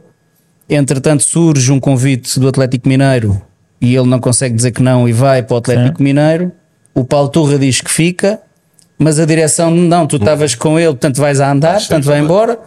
Entretanto, uma semana depois vai para o Santos, a coisa não correu bem no Santos e agora está no, está no, no Vitória. Não E vai ser mais bem tratado do que os portugueses E no Brasil, tudo muito provável. para, para correr mal também, como tem acontecido, aliás, com, com incursões para os tempos do antigamente, do treinador brasileiro que não tem grande escola tática, que houve uma altura que tinha Sim. uma maior do que a do português, hoje em dia eh, isto não é assim. Anos 80, 90, estás a ver exato. inundados de- Sim, sim. Uh, portanto, não é assim que se vê o, o sucesso que os treinadores portugueses conseguem ter lá. Uh, e aqui não, não me refiro ao Jesus, já era o Jesus, mas o caso do Abel, o Abel tinha tudo por provar ainda na Europa. E chegou ali e de repente torna-se rei senhor uh, do Brasil, da América do Sul. Uh, agora, o Vitória e os adeptos do Vitória têm muito esta ideia exagerada daquilo que o seu clube e que a sua equipa deveria fazer. Ok, entende-se perfeitamente o amor e é de aplaudir, porque tirando-se depois os, os três denominados grandes, o Vitória tem uma massa adepta incrível. Aliás, é dos poucos estádios em Portugal em que os grandes jogam fora, e isso diz muito, em que as pessoas da terra são do Vitória, e era bom que isso fosse aumentado para outras zonas, e em Portugal não é assim. Agora, por outro lado, muitas das vezes parece que estão a olhar para a equipa do Real Madrid, eh, em que nada serve, não serve nenhum treinador, não serve nenhum diretor desportivo, isso eventualmente chega depois também aos jogadores. Este sucesso que o Braga está a alcançar, tanto em Portugal como no estrangeiro, nos últimos anos, não ajuda muito, eh, ainda vai aumentar depois toda esta parte, porque a rivalidade ali é pesada, eh, e, e muitas das vezes é um bocadinho aquela ideia, gostas tanto de algo que acabas por ser o primeiro a contribuir para a destruir. Eh, e isso vê-se muito na relação febril que alguns adeptos do Vitória têm com o clube, que depois sai um pouco da realidade daquela equipa. Tens que dizer, o Vitória perde às vezes jogos com os grandes e, e os jogadores são apertados. São. É. nem há Claro, aquela ideia, nem há aquela ideia de, ok, os outros no banco têm três vezes o nosso orçamento. Yeah. Sim, sim, sim, sim. Falaste no. Íamos falar do Braga ou não? Uh, não, do, Bra do Braga podemos, passar pelo jogo só porque acho que foi um Braga jogo um frenético. jogo, Uh, foi um jogo frenético, 4 a Sacou, 2. sacou dos trunfos que tem, não é? Teve sempre, teve sempre O ali. Acho acho que vai fazer uma boa época. tem uma Está. equipa, tem uma equipa muito Ricardo Horta mais uma vez a faturar. O Pizzi. O Chaves não está a correr. Não... O Chaves não está a correr bem, não? Mas se tivesse hum, outro acompanhamento ou de plano de carreira, Podia ser outra não coisa. estaria num nível muito, muito mais elevado. Sem dúvida. Também tenho essa. Também tenho essa. Sim, E depois Pá, tivemos um, um outro jogo inacreditável que teve um golo em fora de jogo que foi validado e no final pela primeira vez ouvimos uh, uh, a comissão de arbitragem a pedir desculpa uh, porque, e a assumir que tinha havido um erro. Para mim, falando já disto, Sporting não tem culpa nenhuma disso, desse erro. O golo é aos 3 minutos, portanto, os pontos para mim uh, são inteiramente justos. Acho que do outro lado, uh, sim, pode haver ali dois pontos que lhes foram tirados porque tudo poderia ser diferente. E mesmo assim, Felipe Martins acaba a dizer: Eu não vou falar de arbitragem, eu sempre disse que não o ia fazer, portanto não o vou fazer. Isso merda. Uh, e já agora as melhoras ao adepto do Sporting teve mal, quer dizer, E o isto é de Ruben uma- Amorim? Isto é de uma. O Ruben Ruben, Amorim? o Ruben a mesma coisa. O Ruben também disse que. Mas o não é? Filipe, O Ruben o disto. é o Filipe a ser Filipe. É. Ele é Sim, aquilo, sim, sim. genuinamente. Mas acho é que isto é, o, isto é bonito para o nosso futebol. Claro É- ele, ele tinha todas as razões e mais algumas. Quer dizer, eu, se- eu sou do Benfica, eu olhei para aquilo e fiquei com uma raiva do caraças, porque é que o Sporting não, não ganha pontos, não é? Como é óbvio, estou com aquela rivalidade, normal. Pá, e de repente ele vem e diz aquilo com uma elevação brutal. O Casa Pia, para mim, não joga mal. Acho que acaba quase com mais um bocadinho de sorte. Podia, podia ter eh, feito ali o, o 2 a 2, mas, mas pronto, era um jogo que, eu- que, eu- que eu queria assinalar acima de tudo, não tanto pelo VAR, que já sabe, a arbitragem em Portugal é uma merda. Ah, Acho que é mesmo. é triste, é Não, não, se pode pôr, não se pode pôr aqui em causa o, o querer beneficiar um clube ou querer prejudicar outro. Eu acho que é mesmo, muitas vezes é mesmo falta de qualidade. Completamente. É falta de qualidade. Portanto, Pai, não venham com a história das linhas, há- porque aquilo eu estava a ver o jogo. Porque toda a gente viu claramente. O olho nu, Toda a gente viu que, que, que- porque é que eles vão pôr as linhas. Eu não consigo arranjar uma, não consigo arranjar não dá uma, para uma justificação. Não, não dá. Não, dá, não, dá. não, não. Sabes, Não é? há pouco falávamos do, do Vlaco Dimos, isso agora, daqui para a frente, o Schmidt vai, vai ter a mesma coerência quando outros jogadores não estiverem tão bem. Eu tenho muito essa curiosidade em relação ao Conselho de Arbitragem da Federação. Eh, Porque aqui fez aquilo que deve ser feito. E, não vamos criticar boas ações. Isso é entrar por, por, por um caminho terrível. Agora, em Portugal, e ainda nem é a fase da época para isso. Chegas ali às 10 últimas jornadas, e todos os clubes têm casos e entendem que têm casos. E ok, eu percebo que isto deva ser feito numa situação de linhas do VAR e que não deva ser feito num lance de penalti, porque aí entras por um caminho sem retorno, até porque os penaltis têm uma margem grande de interpretação. E aqui não, é matemática, estás dentro ou estás fora. Eh, e obviamente que tem de ser feito. Mas isto vai acontecer. Mais vezes. E vai acontecer as histórias do, do aferimento, quando tens gols anulados por 2 centímetros, se realmente estava, eh, e aí o Gui saberá isso melhor do que nós, o ângulo da câmara, se está ou não, se há uma margem de desconto ou não. Eh, E aí como é que vai ser?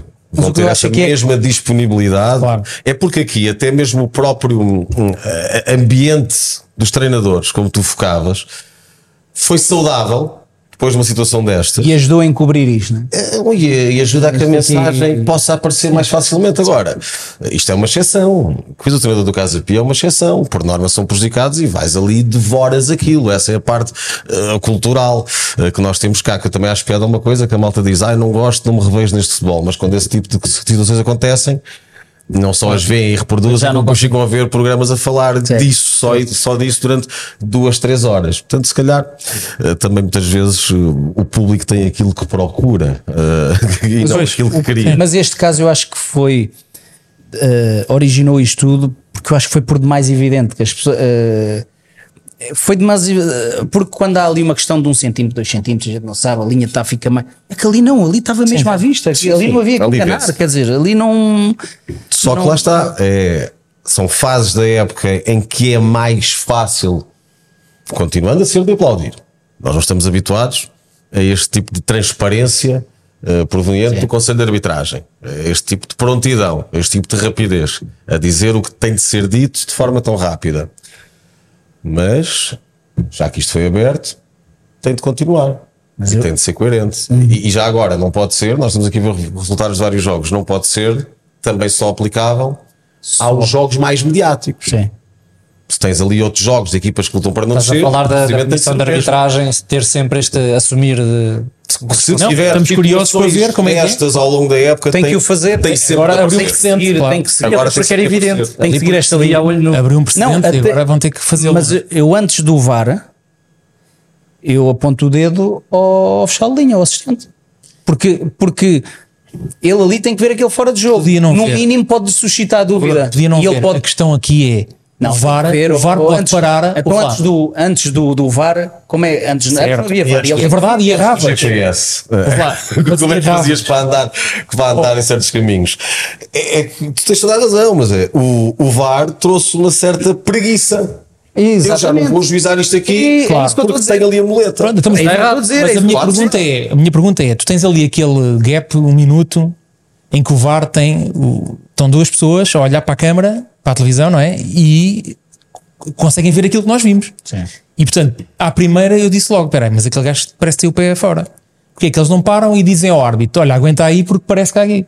E podem estar ali dois minutos, já tivemos casos desses. Cinco ou seis, Portanto, já tivemos. Para mim, É um golo, não é? para mim, é inexplicável como é que um lance destes passa. Afasta o micro. Mas eu- Estás a ficar, afasta o micro. Mas estás, eu- estás, Pá, estás a ouvir o que eu estou a dizer? Estás a olhar para mim. afasta o micro. Estou a olhar para Mas o ti, que eu estou a dizer. Pedro. Mas o que eu estou a dizer. Antes, isso, isso era mais facilmente, eh, eh, acontecia mais facilmente se o fiscal de linha, olha, atenção que eu acho que está fora de jogo. Eu Claramente. admito que aquilo é um lance rápido, ele pode não ver, ok? Ó, Pedro, mas ali Mas aquilo ele não é assim Epá, tão- o lance ali dá para ver. Se É. faz ali um centímetro, estamos a falar de um lance que via-se bem, uma cor Sim, sim, completamente bem, diferente. sim. É que as cores das botas ajudam até. E é isto que o Luís está a dizer. Portanto, o, o- eh, está-se a tirar a responsabilidade dos árbitros e dos fiscais de linha porque sabem que têm as costas quentes com os VARs. Claro. E o VAR E- basta estar distraído com alguma coisa e que não veio e passou e depois já perdeu o Pá, timing o e já golo, acabou. Quer dizer, é o mínimo que tens que fazer. não é? Claro, não, sem dúvida nenhuma. Aquilo há muita responsabilidade ali. Mas Quer dizer, se não, não, não vais avaliar o lance do golo. Agora, houve aqui também uma medida para com, para com o VAR, com o Miguel. Foi logo suspenso do, do jogo que teria no dia seguinte, União Fica B, concordo, B. Eh, e agora essa suspensão está por tempo indeterminado. Obviamente, quando há este tipo de erros, deve haver uma suspensão, mas, mais uma vez, vamos ver se isso se aplica sempre e depois se tens recursos humanos suficientes para estares a colocar essas suspensões, porque se tu tens quatro ou cinco árbitros eh, a fazer isto na mesma jornada. Como é que é? Vais essa- a organizar os jogos e vai para. Mas é o para a segunda liga. Mas aí foi, foi o VAR e o AVAR. Foi o VAR e o AVAR. Um, e ele foi suspenso das funções de VAR. Também iria ter. No, Mas pode apitar. Benfica Pode apitar. Só como VAR é que não pode. Só como hora que não pode. Mas vamos lá ver uma coisa. Isso é premiares alguém. Certo, certo. Isso é, isso é Não faz promover, outra pergunta. promoveres alguém eh, com base numa infração. Certo. Ou seja, para aqui não serve, vamos lhe dar um, um, Yeah. um posto maior. E, que atenção, alguns deles se calhar funcionam melhor dentro de campo do que, Sim. do que como VAR. Sim. Se calhar estão mais distraídos. Pode acontecer. Embora é um lance de golo. Se, Exatamente. se uma vez um Olha, lance e de é gol golo. É gol do Paulinho. Sim, Uma vez mais, eh, acabar aqui Bem, a. já, assim, a diferença de treinadores. Este entra logo com, com dois pontas de lança, mete toda a gente ali para, para ganhar Não, o e jogo. eu, é? eu tive, nós, nós aqui, Luís, na, na semana passada, o, o Bruno é, tem curso, tem- tens o nível máximo, não é? Não? Submáximo. Submáximo de, de treinador, portanto, vê, está habituado a ver o futebol com olhos que nós não vemos. E uma das coisas que ele falou aqui na, no primeiro jogo da jornada da Liga foi que ah, uma coisa que a gente se riu muito. O Guioqueras, o facto do Guioqueras jogar, a abrir muito espaço para o, para, para o Paulinho. E a verdade é que eu, te- eu olhei para o jogo e fui ver o jogo e tive, deixa lá ver se aquele gajo tem razão. Pá, e, e tem mesmo razão. Custa-me mas- dizer. mas é assim, O homem tem, muito, tem não é tirar o razão. mérito ao meu amigo Bruno, mas isso é natural. Não é isso. Quer dizer, quando tens dois pontas de lança, o foco não é só um, portanto vão-se dispersar. não é Aqui- bem a questão esse. aqui não é pelos dois pontas de lança, a questão aqui é pelas características Do do Paulinho. Paulinho. E, que- E, na altura, quando falávamos, eu falava das características do Paulinho. Eu apanhei-o lá em cima no, no Gil Vicente. Paulinho, as pessoas, muitas gostam, muitas não gostam. Eu, eu chego a estar em Alvalade, ouço. Quando ele está a jogar, dizem que é para sair o Paulinho. Quando ele não está a jogar, se tivéssemos o Paulinho, ganhávamos. Portanto, nunca sabem o que é que querem. Os pontas de lança têm sempre Agora, essa- o Paulinho, além do excelente profissional que é, Paulinho tem muita qualidade. E, e e o Paulinho, enquanto jogador, funciona sempre muito melhor com alguém ao lado. Porque é um jogador que gosta de aparecer entre linhas, gosta de abrir espaços. Mas achas, e achas que é um ponta de lança? Na sua definição de ponta de lança? Não, não. É que Nunca está? é o ponta de lança. E aquilo que pediam ao Paulinho, porque o Paulinho não deixava de fazer aquilo que ele sabe fazer, que é recuar ah, ah, para, e receber a bola de costas entre linhas, mas depois tem que aparecer lá também para finalizar e, e desgasta-se muito mais. Agora ali, com um, entre aspas, um animal daqueles, ele está ali em sede. E eu dizia: o facto de o Guioquer já ser a maior contratação, o facto dele. ah, a responsabilidade do gol estar do, do outro lado, ele vai jogar como quer, ele vai, vai se encher de golos. O Paulinho este ano Queres fazer aqui uma vai se aposta? encher de golos. Vamos fazer uma aposta. Quantos gols é que faz? A partir de. O Paulinho marcou 5 golos no ano passado, não foi? Foi. Achas que marca 20 esta época? Não marca 20, mas ah, nas competições todas, estamos a falar das competições A todas. época toda. Não é uma grande Não marca. marca menos de 15 golos. Ok. Espera, então vamos Não sendo porque, porque eu não sei se o Paulinho vai jogar sempre. Estás a falhar. Eu acho que há muita vez que. Espera aí, se ele não acertar, Eu, eu acho que 15. Eu acho que Qualquer 15 gajo marca. não é um número eh, extraordinário que ele está a dizer que não, não, dizer que o não Paulinho é o maior. não Acho que são serviços mínimos também, concordo, não, concordo. Não, não, mas não estás a falar de um ponta de lança e não vai jogar sempre. O Paulinho não vai jogar sempre. 5, 15. É uma grande diferença. mas O coisa. precisa muito menos. Se ele não acertar os Paulinho 15, o que é que paga? Exatamente. É. Agora, esta ideia, o Paulinho sempre foi negociado e apresentado como ponta de lança. E quando um ponta de lança não tem golos suficientes, os elogios que se fazem é bom de costas para a baliza, bom no apoio, bom.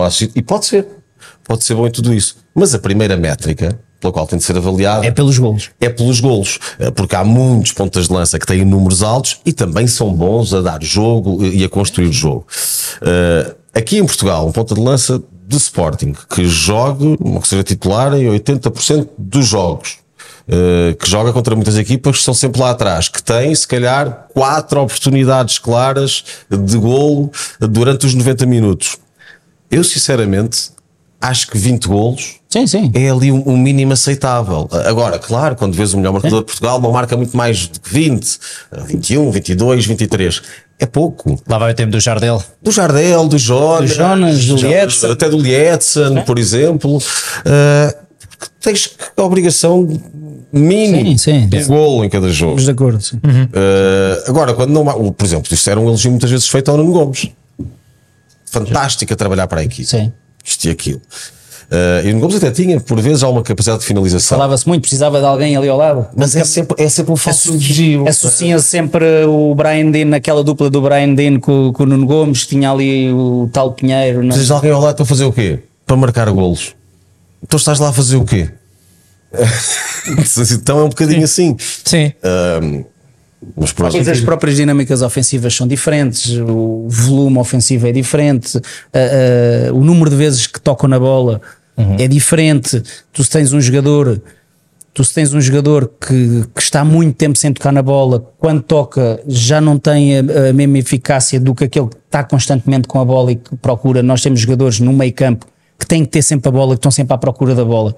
Se, se o metes em zonas mais, eh, mais laterais e que não, não estão tanto dentro do jogo, eh, perdem a preponderância e a bola, quando eles já não conseguem desequilibrar, porque têm que ter contacto, têm que estar sempre a mexer na bola. Percebe? Sim, sim. Existe esse tipo de jogador e há outros que não, há outros que nem querem tocar na bola, há outros que até fogem. É verdade. Eu E tens conheço o um de lança que me dizem assim: oh, eu às vezes ele vai para, para, vai para receber a bola ou vai para fazer a pressão e eu em vez de me antecipar, eu nem me antecipo, eu até meto-me nas costas que é para ver se queima a linha, que é para não. não. Existe. É. Sei de, um- uma situação de um jogador de alto nível que também no meio campo que existem jogos que ele tem que ir receber e ele, "Oh, eu até me escondo atrás. Há dias que não dá. Há jogadores que têm que ter a bola, percebe? Ainda assim, 15 golos é bem mais do que aquilo que o craque, que o Pedro, a época passada, andou aqui a elogiar eh, semana após semana, irá fazer. Sabes bem quem é que estou a falar? Estou a falar do Fran Navarro, que é, Não joga, mas tem Continua. calma, vai jogar, porque o Taremi. continua. Mas olha, mas já estás a mudar, eu queria falar do Sporting. Fala, fala lá um bocadinho, mas eu gosto sempre de, de dar uma bicada, que é mais um Bicada. jogo, zero golos. Gostas de dar uma bicada? Olha, eu vou dar-te uma há pouco estavas a falar da. Isto vai ficar num corte, tens noção, né? Atenção, o Gui gosta de dar bicadas, para quem tiver interesse. Queres pôr o número aí embaixo? Eu estou cheio da calor e cheio da fome. Todo do Tu não gostaste muito de ter adeptos do Benfica no último jogo a comparar o Arthur Cabral ao, ao Ioqueras. Mas muito sinceramente, eu acho que o Ioqueras é mais bem contratado do que é o Arthur Cabral. sim, sim, sim. Acho, aliás, que se os dois estivessem no plantel do Benfica, o Arthur Cabral era suplente do Ioqueras. Eh, e aí há que dar o mérito ao Sporting, que foi ao mercado como nunca tinha ido, com o dinheiro que nunca tinha ido. Eh, tem ali o reforço mais caro da sua história, mas tiro certeiro. Eh, e aí não há Mesmo- dúvidas que contratou um grande jogador. E, um e mesmo, jogador. não sei o que vai ser o resto mérito- mas já deu para ver que é um jogador diferenciado, não é? já deu para ver que é um jogador que não tem dramas na relação com o gol. Sem dúvida. É isto que se pede a um ponto de Aliás, lança. Sporting, que ele faz Amorim. já fala Claro. E mérito ao Ruben Amorim, que naquela teimosia dele e é este que eu quero, como fez com o Paulinho, que é aquele que eu quero, Sim. e como disse que é o Xermiti que eu quero. Pô, vai, tu estás a falar. Fez as vontades muito. a diferença, a é diferença, a diferença de comportamento na gestão de recursos do plantel do Ruben Amorim para o, para o Schmidt. Ele nunca deixou cair os gaio. E tenho a certeza que havia alturas que ele também não estava contente. Então e o Adam? Mas deixou, O cair, Adam. mas deixou cair outros jogadores. Um, ou seja, É verdade. os Gaio e o Paulinho têm ali um manto protetor. Houve, mas também nunca veio rasgá-los assim desta forma. O próprio Só me Adam, lembro do Slimani. Adam também mas, fez. mas, mas também ao Schmidt nunca se tinha visto isso. Sérgio Conceição já ouvimos fazer isso algumas vezes e é, é a sua Isso é forma fácil, de liderança. é tranquilo. Eh, e a verdade é que também conhecerá o grupo e se calhar sente que há um ou outro jogador que precisa de ouvir isso eh, Sim. e que reage bem. Eh, e há outros que não, que se calhar até ficam mais envergonhados, mais tímidos, com menos confiança. Agora, aqui as questões do, do futebol, isto é muito volátil, porque o Roger Schmidt, a determinada altura da época passada, é- era visto como um, um mago que tinha chegado ao futebol português. O novo Eriksen. O Eriksen da idade moderna. E hoje, de repente, já tem uma forma de liderança muito pior do que a de Ruben Amorim, que na época passada nem sequer conseguiu ir à Liga dos Campeões. Eh, Foi ultrapassado pelo Braga nesse lugar. Eh, Portanto, vale muito o que vale. Certo, é? eu concordo contigo. Eu estou a falar numa questão de, de- da pressão que existe dos adeptos. Pá, o Gaio era enxovalhado pelos adeptos todos. E ele nunca o deixou cair, ele protegeu sempre, não é? Sim, mas protegeu porque é um filho. Que é um filho, exato. Deixa cair é a diferença. Mas eh, o Slimani, o Slimani. Vamos lá. O Slimani foi Foi ele encostado. que o trouxe. Claro. Sim, Está bem, sim. mas o, É um jogador talismã. o João Mário, por exemplo, não foi ele que o trouxe e também o protege. Deixou Não o cair. protege? Deixou cair. Deixou cair. O João Mário deixou Quando é que deixou cair? Meteu O Slimani, o Slimani deixou cair também. Sim, o João Mário. Estou a falar do Ruben Amorim. Estou a falar dos, do Schmidt. É, protege o João Mário? O João Mário não é um dos filhos. Não é um dos Mas, filhos. mas também não o desprotege. Sim, sim, não. Eu nunca se viu isto, O único Roger. episódio- Isto nunca se viu. Isto nunca se viu. Foi agora. De pôr a responsabilidade em cima de um jogador. Oi, estou aqui longe do microfone. Sim, vai lá. tu- Foi- Perdoa essas merdas. Foi este. Uh, proteger o jogador, não é? obviamente que não, que não podem jogar todos. Agora, ele também não tem que estar a elogiar todos. claro. Quando não o faz, não protege. A dizer, Claro. Claro. É é uma, é uma forma, pelo menos, de não estar a expô-lo como fez com o Vlaco Dimos. Mas o Ruben Amorim e todos os treinadores, isto não é uma crítica ao Amorim, isto é a forma como os treinadores procedem. Deixam cair muitos jogadores. Nós hoje tivemos, por exemplo, a, a oficialização, ou quase a oficialização do, do Jovem Cabral no Salernitana por empréstimo. Quantas vezes ao Jovem Cabral foi barrada a possibilidade de ir para outro clube onde ia jogar mais, sabendo que ficava cá e não iria jogar? Em quantos mercados isso aconteceu? Uh, Todos. Pronto, lá está tirando aquele que vai, que vai para a Lásio, que realmente era ali um, um prato um bocadinho maior do que o apetite que o Jovem Cabral podia ter na altura. Mas acontece em todos. E falaste aí no caso do Slimani, que esse é dos mais evidentes entre aquilo que é contratação de direção barra contratação de treinador. O Mourinho não queria o Slimani.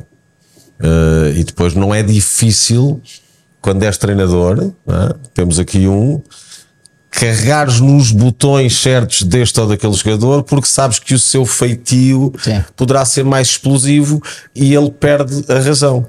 Por norma, o treinador é mais velho, sendo mais velho é mais experiente, anda no futebol há mais tempo e anda na vida há mais tempo. e portanto sabe Claro. eh, fazer isso de outra forma. Agora, todos eles deixam, deixam cair os jogadores.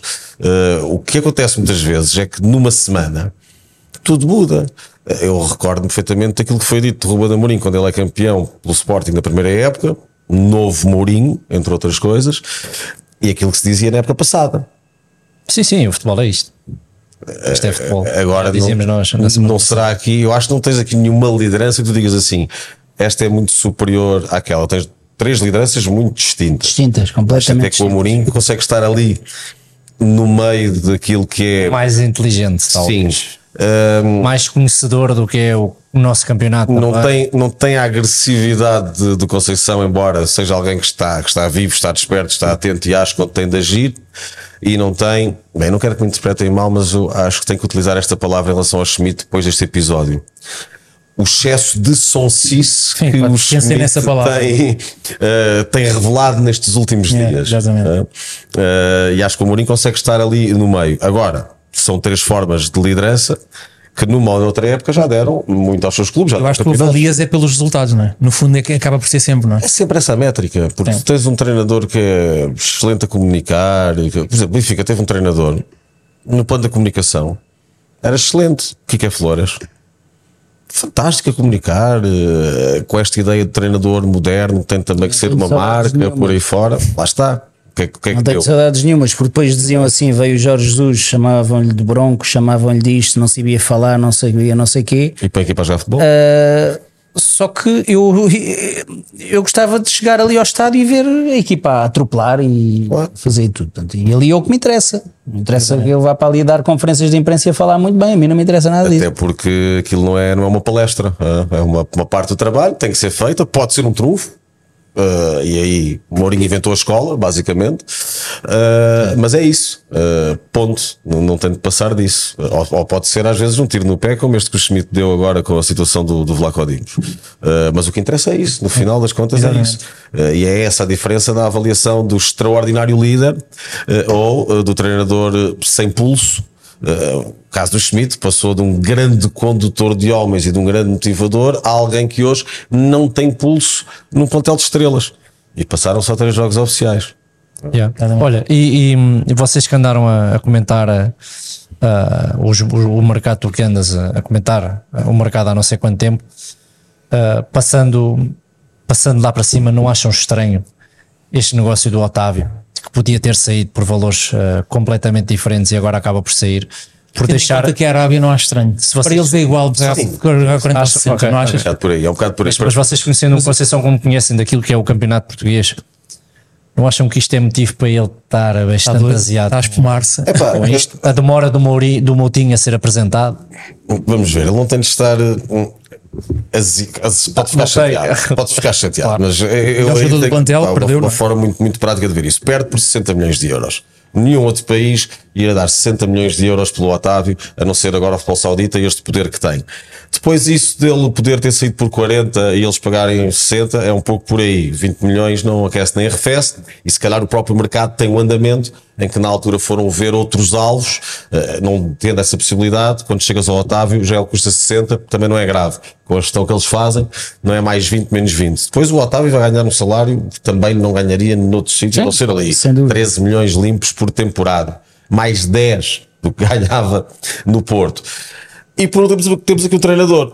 Perde o seu melhor jogador, mas eu agora acho piada esta ideia que é os treinadores foi-lhes prometido que o jogador só sai pela cláusula. Então, mas tu tens que prometer alguma coisa a um funcionário dessa ordem. Então, mas a gestão não é tua. O treinador agora é diretor financeiro. Eh, tu vais ouvir algum treinador dizer: Olha, este jogador fica e eu corto aqui uma parte do meu salário. Claro. Não. Então, o dinheiro tem de vir disto, tem de vir das vendas dos jogadores.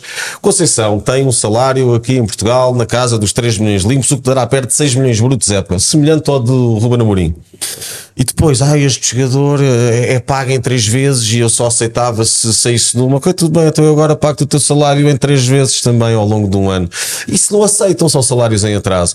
Portanto, está-se aqui a criar muita ideia de que o treinador agora tem que se imiscuir aqui na parte da negociação e dos valores. Uma coisa é perder jogadores a custo zero, titulares, como Conceição, perto todas as épocas. E aí tem razões para ficar chateado e para a gestão que é feita. Agora, um negócio de 60 milhões, mesmo que ao Porto caiba uma porcentagem 40. disto de Acho que 40 e pouco. milhões, 40 e pouco. Também uma coisa estranha, o, o banco, o, portanto, o outro, o outro dono do, do passe abdicou de uma parte. Sim, é sempre estranho ver os bancos abdicar da possibilidade de ganhar mais dinheiro, mas eu acredito que isso depois seja recompensado mais à frente. Pois, algum negócio. Não, porque aqui- a questão é que o Conceição pode perder, o Conceição ou outro treinador qualquer pode perder um jogador pelos tais 40, 50, 60 milhões e a direção diz, pá, não podemos porque para o ano ele vai sair a custo zero e, e vamos encaixar já 40. No entanto, destes 40, nós para equilibrar aqui a tesouraria vamos aqui tirar 10 ou 15 ou 20, Pois. vê lá qual é o jogador que tu queres. Eu acho que é essa a parte da, da estratégia. Ou Porque seja, quando eles saem a custo zero, já não existe essa possibilidade. Sai a custo zero, eu assim, então agora quero um jogador como eu. Está bem, mas um jogador como esse custa 20 milhões ou 25. Certo. Quando- E nós não temos esse dinheiro. eu acho que quando ele endurece a posição, é nesta ideia, ok, já que vão entrar aqui 40 e tal, eu que tenha 20 ou 18 para um jogador que chegue, entre e jogue. Eh, e Conceição normalmente não tem isso. Pois. Perde esses jogadores e depois tem que estar a Tem os construir outro. claro. Eh, e vê-se até com estes que estão a ser contratados. Agora, o Nico Gonzalez, por exemplo, é um caso desses. Acho que o Alan Varela não será. O Alan Varela, quando chegar, é a posição 6 é dele, mas pronto, temos, temos de ver. Eh, agora, para substituir o Otávio, também não será com o João Moutinho Claro. neste momento da sua carreira, são muito diferentes. Portanto, ele há de querer isso, há de querer 20 milhões. Eu percebo a parte da estratégia de, ok, eu vou aqui dar um murro na mesa para ver se desta vez, já que tem 45, não me vão dar 5. não é? Eh, quero aqui mais dinheiro, vê também aquilo que são as contratações do Benfica e também vê aquilo que são as contratações de lá Codinhos no Pires de entrevistado pelo Morgan. Sem hoje, foi. Malta, vocês não conseguem ver isto, mas no ecrã está uma imagem. Mas calma, exclusiva que não existe.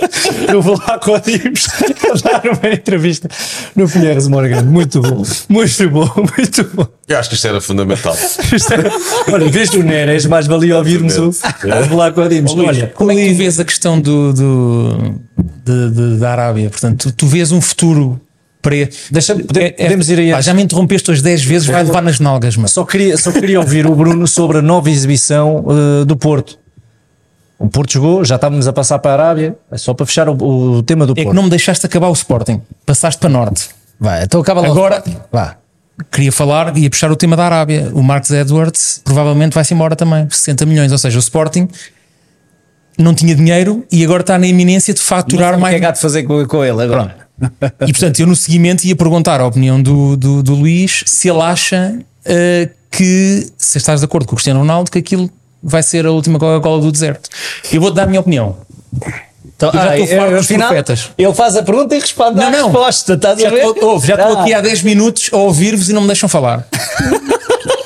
Eh, isto é um recado. Ehm, Vá, sei lá. Calor, meu.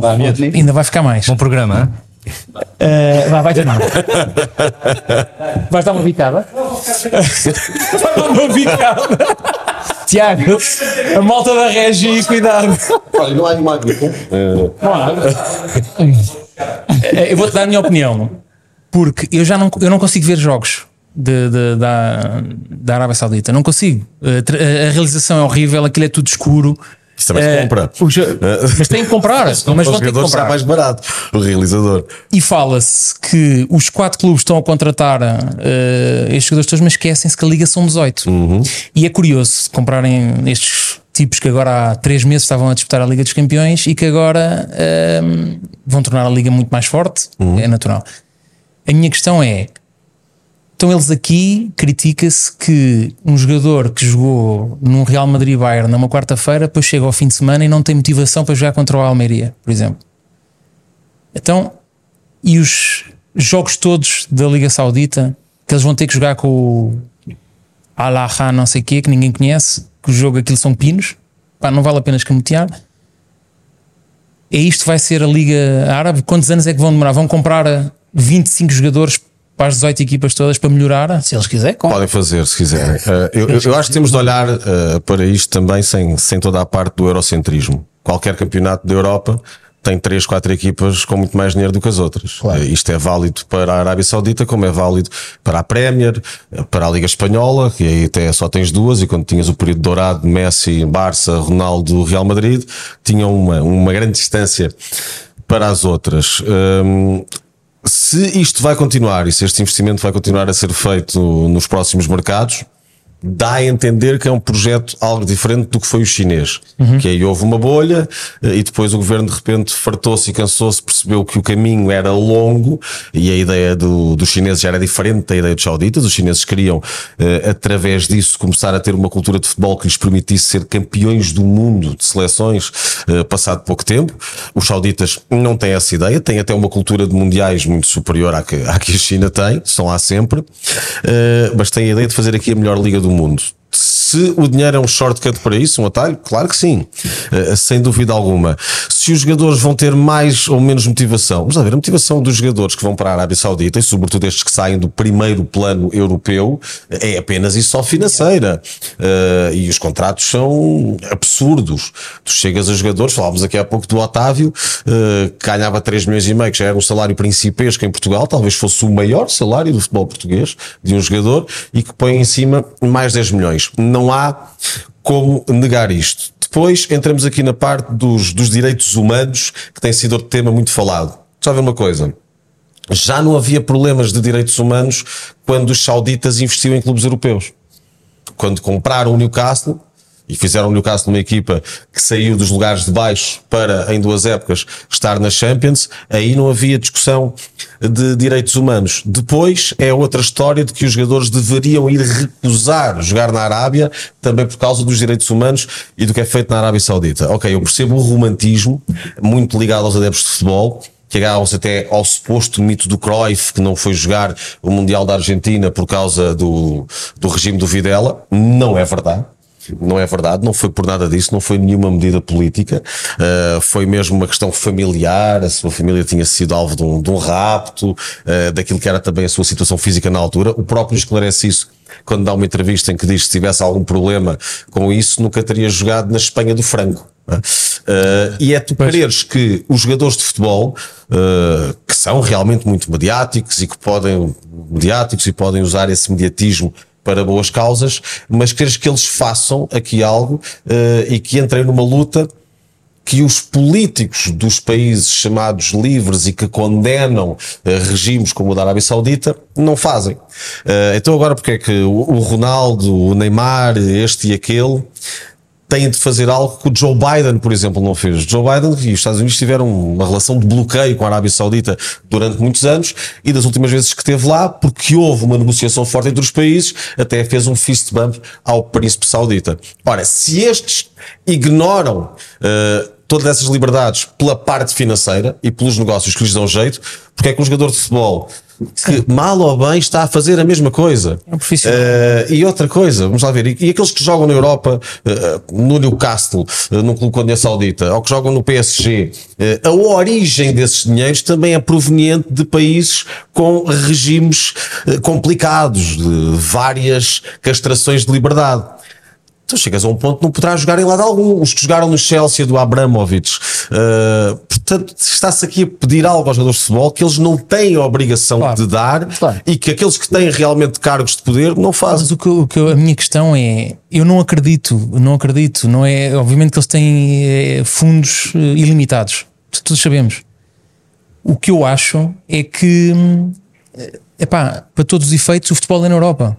O, so, o, o futebol americano nos Estados Unidos. E o golfe também era do Pedro, mas o futebol é na Europa. O golfe também era nos Estados Unidos. Sim, eles conseguiram, é... ok, que não, é, não tem a mesma dimensão. Eh, eu também não acho que dentro de um ano ou dois um, o futebol saudita ou a Liga Saudita vá ser muito superior, não, uh, ou vai ser superior sequer às principais ligas europeias. Mas vês em 10 anos, por exemplo? Em 10 anos também não. Ou tu achas que eles. Eh, há quem diga que isto é, é para. Não, é espetáculo. És o maior. Olha, Gui, Gui, Gui, Gui, Estás a ouvir ou não? Isto, isto é muito complicado de. de vou falar sério. Gui. Isto é muito complicado de Gui. dizer porque não sabemos qual é que é. Para já, para eles em 10 anos terem um futebol uh, ao nível da Europa, tinham que investir nas infraestruturas, penso que já está, mas tinham que investir na toda a sua formação. Obrigado. E não, e não é ir buscar é jogadores feitos para a liga principal, e sim ir buscar grandes treinadores de formação e começares a financiar. Isso em 10 anos não te surgem. Isso, isso não foi, foi a diferença do projeto City para o PSG. Foi construído desde a base. Se eu vejo em 10 anos, sinceramente não te consigo dizer, acho que é, é muito difícil nós estarmos a analisar o que é que pode ser um, um investimento saudita no futebol daqui para a frente. Para já está a ser histórico, algo nunca visto. Uh, há algo que não se compra em 10 anos, em 20 anos, em 30 anos, que é cultura do adepto, a cultura de clube. Isto tens na Europa, obviamente, e sempre tiveste, e tens na América do Sul, isso está ainda distante dos sauditas. Agora, parece ser a única, e não é pouco, parece ser a única coisa que não, que não conseguem comprar. Uh, mas não se pode menosprezar quem tem esta capacidade de investimento e ficarmos apenas e só agarrados a esta ideia. Não, não, nós somos Europa, nós somos melhor. Foi isso que há muitos anos e noutras eras levou à falência da Europa uh, e ao crescimento de outras potências, uh, apenas e só porque temos mais história, porque temos mais tradição. porque a história e a tradição são importantes mas está visto que o dinheiro é muito mais. Está na história, está, no, está no museu. Exatamente. E, e, e essa é a linha é de pensamento, é a linha do pensamento do Brasil. Ah, porque nós somos pentacampeões do mundo, porque está bem, mas três foram com o Pelé. Aí está. É? Três foram com o Pelé, acabou, está lá atrás. Depois disso, não há, não há treinadores, os, os treinadores brasileiros, década de 80, 90, 2000 começou a desaparecer, estavam espalhados no mundo inteiro. Hoje são os portugueses. E eles agarraram-se a essa história. Nós somos pentacampeões, nós é que temos a tradição, nós é que sabemos futebol, nós é que sabemos sambar, nós é que sabemos fazer isso tudo. E hoje é o que é. E, e aqui a relação da Europa não pode estar com o mesmo discurso. Nós somos Europa e Europa é no, o futebol é na Europa, é Europa, é Europa, é Europa. Calma.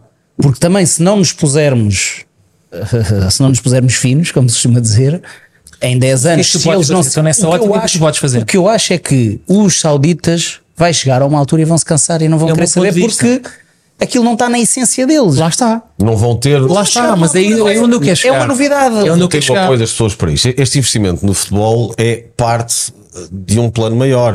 Uh, ali está a ser feita a meca das cidades energéticas, por aí fora. Ou seja, há uma tentativa clara de limpar a imagem. Sim. E há dinheiro mais do que suficiente para isso. O próprio contrato do Neymar, aliás, prevê.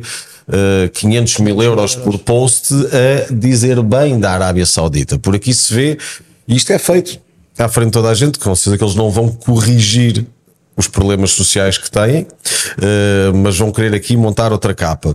Mas uma vez mais te digo, não pode haver aqui hipocrisia na Europa de agora estarem preocupados por eles estarem a investir não, não, lá. Sim, Quando claro. antes investiam aqui e era tudo. Sim, sim, sim. Estava sim, tudo bem. Sem dúvida, sem dúvida. Um, mas o futebol e as grandes ligas serão sempre feitas através do talento disponível. Uh, e eu concordo inteiramente contigo. Ou seja, começas a ter os melhores talentos do futebol europeu a ir para o futebol saudita e tu começas obrigatoriamente a ver mais o futebol saudita. O Chelsea, antes de ser comprado pelo Abramovich, era um clube falido e que iria descer de é divisão. É sai daqui um e tens outro no banco que vai entrar ou que vem de outro clube. E eu acho que isto vai ser benéfico para a Europa na perspectiva em que, repara, um Wolverhampton, por exemplo, vendeu o Ruben Neves, uhum. um jogador que acabava o contrato, recebeu 50 e tal milhões. Claro. Foi ótimo.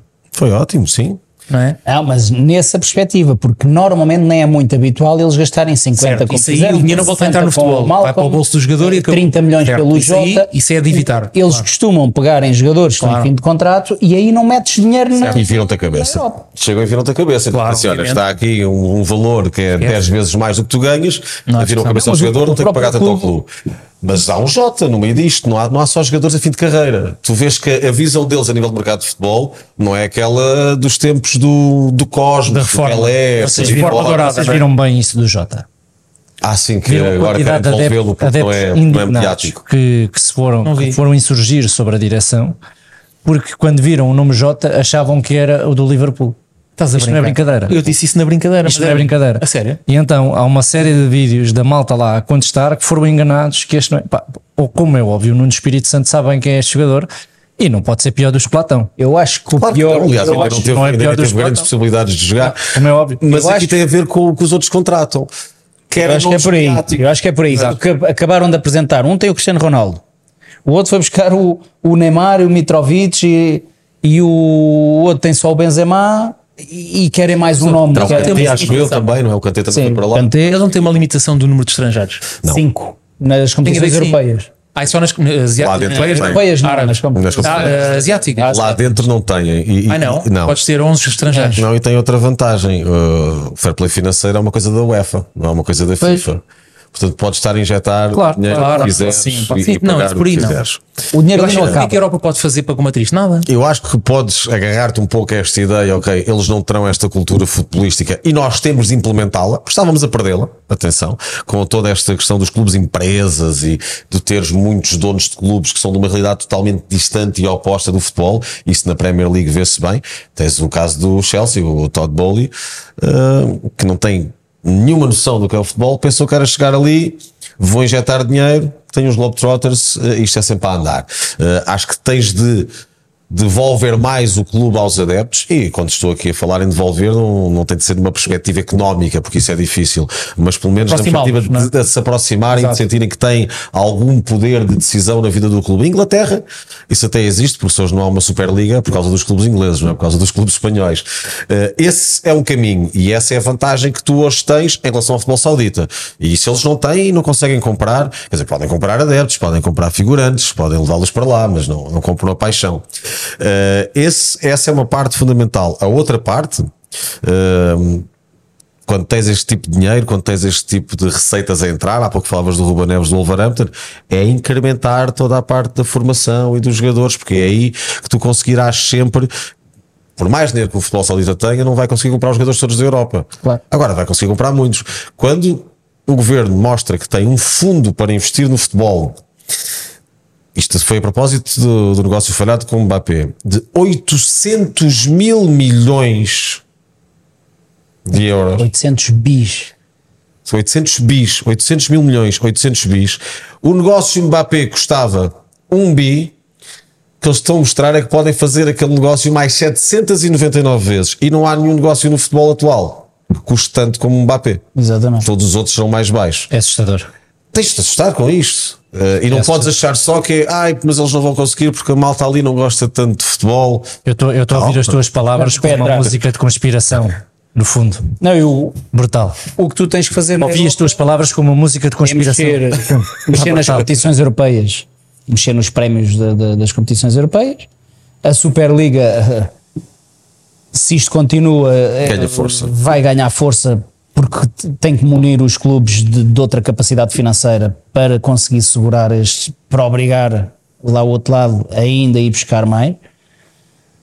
Pá, não, é, não é fácil, mas o- a Europa não pode estar eh, descansada a dormir à espera de, de que a Europa, o facto de ser Europa, vai resolver tudo. E não Portanto, podes que estar- decidida. E o que eu acho é que pode, pode criar. da Liga e de Champions mostram essa desunião. Claro. A UEFA dá muito pouco dinheiro aos clubes Claro. para aquilo que consegue certo. ganhar com os Luís, eu acho que é uma questão de tempo e, de- e- e já, já, já o dissemos aqui deles se fartarem desta brincadeira. De se fartarem desta brincadeira, parece-me que Essa eu acho que é a esperança. acho que é- eles acabam por de voltar. Eu não consigo fazer grandes prognósticos em Pois relação é, a que isso não dá para perceber o que é que está na cabeça dele. Quando o Ronaldo foi para lá, não se esperava que ao fim de poucos meses houvesse toda esta rumaria e todo este alto investimento eh, de jogadores de várias idades, uns mais jovens, outros a fim de carreira, Ahm, e pelos vistos é para manter.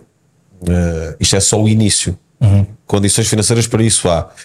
Portanto, sinceramente, não sei se eles se vão fartar. Eles têm condições para não se fartar e para brincar eh, com o futebol, da mesma forma, já agora que muitos donos de clubes também o fazem eh, na Europa. Por isso é difícil estar a adivinhar o que vai acontecer. Claro que o futebol europeu continuará eh, a ser o principal nos próximos anos, mas já está a ser ferido. E está a ser ferido, sobretudo, porque também deu margem para isto. A desunião na Europa é tal que há pouco tempo tiveste uma rebelião de clubes dos mais importantes que queriam fazer uma liga à parte. Eh, Ora, ali. Até por se perceber eh, que há uma ditadura e que os clubes não são contratados, os jogadores não são contratados pelos clubes, são contratados pelo governo, e depois este é que acaba por fazer a, a distribuição, não haverá esses problemas de desunião, porque desunião ali equivale a Uh, seja, vão dar todos certinhos. Uh, e aqui uh, tu tens realmente muitos problemas e está na hora do negócio do futebol ser pensado de uma forma em que quem o organiza não pode ficar com uma percentagem muito, muito, muito superior a quem nele participa. Porque aqueles que dão valor à Champions são os clubes, e sobretudo os principais, os mais ricos, com os seus jogadores, com os seus treinadores, com a sua massa adepta. Agora, se esses clubes começam a sentir eh, que de repente no outro lado há palácios de vidro, condições extraordinárias, grandes vidas para meia dúzia de dirigentes e que eles têm a sua receita encolhida, então podem cavar essa rebelião. E aí é a morte. Aí é a morte. Se tens o- os principais clubes da Europa desunidos da UEFA, eh, se calhar não, estamos a falar de 10 anos. Para a história da Arábia Saudita, se calhar estamos a falar de menos. Sim, sim. Olha, vamos avançar ou não? Já nem sei quanto é que isto vai. Isto deve ser o mais longo deles todos. 5 minutos para aí. Batemos Duas as- horas batemos agora. as duas horas. Não, mas a gente diz sempre isso. Sabes que o pior é que ouvem, meu. É, é estranho. Até ao final. A sociedade está Olha, perdida. nós entretanto, eh, ontem lançámos aqui eh, temas para, para a malta no, no Instagram. nós já batemos. do Porto, eu gostava de falar do Porto. Nós já batemos praticamente todos. Já falámos do Porto ou não? Não. Ah, Partira então só tipo coisa, não? Pensava que já tinha falado do Porto. Falámos um bocadinho do, da questão o, do. faz o resumo. Faz o Faz o o resumo. Otávio, o Otávio, o Porto viu-se aflito, né? mereceu ganhar, mas viu-se aflito. Foi uma vitória a Porto. Não, não houve penalti. Não houve penaltis. Não houve pen- não, Estás a ver? Não foi preciso haver penaltis para ganharem o jogo. Acho que o, o Taremi continua com a cabeça no outro sítio. Não sei se vocês viram alguma coisa. Parece-me claramente Tá. ahm, com a cabeça no outro sítio. Mindset ali está. Ahm, já falámos um bocadinho da questão da saída do Otávio. O, o João Moutinho a confirmar-se ah, não vai substituí-lo, portanto. Mas pronto.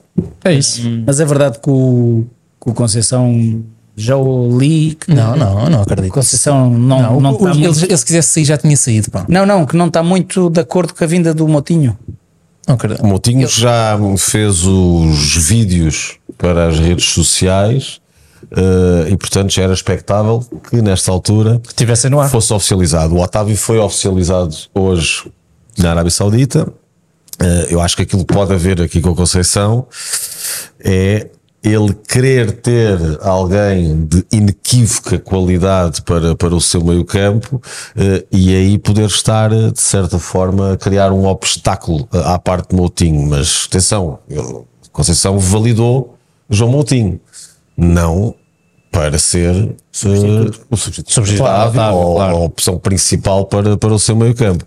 Uh, mas isso pode perfeitamente estar a acontecer. Agora, que o Moutinho já tem todo esse trabalho gráfico feito, isso já o tem há muito tempo. Isto tudo também acontece numa altura que Conceição que esteve fora do clube uns dias porque foi operado aos dois joelhos. Exatamente. Uh, e portanto, enquanto está fora, sai o Otávio, entra o Moutinho e ele acompanha isto por programas próprio- como o meu. Olha, e me por estava acamado. pá. O homem nem podia sair, estava acamado. mas, mas lá terá arranjado maneira. Uh, portanto, conhecendo-se também aquilo que é o feito de Conceição, um, claro que não, não iria reagir bem a tudo isto ser feito dessa forma. Também há aqui outro lado, que eu aqui percebo a parte da administração do Porto, isto porque.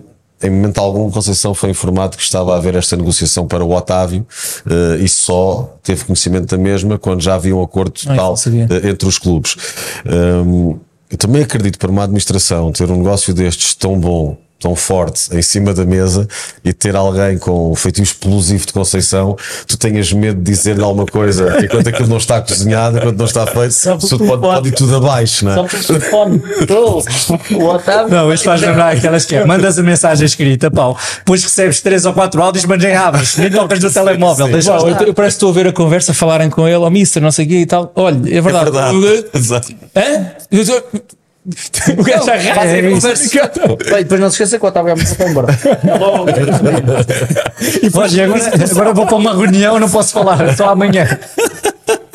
Lixo, não, não é? Olha, eh, mas estava a dizer, nós, nós tínhamos aqui estes temas, eh, já batemos já praticamente batemos, já todos. batemos todos. Batemos todos. O Luís mandou dois temas que eh, ele gostava de falar e eu também gostava de saber a vossa opinião.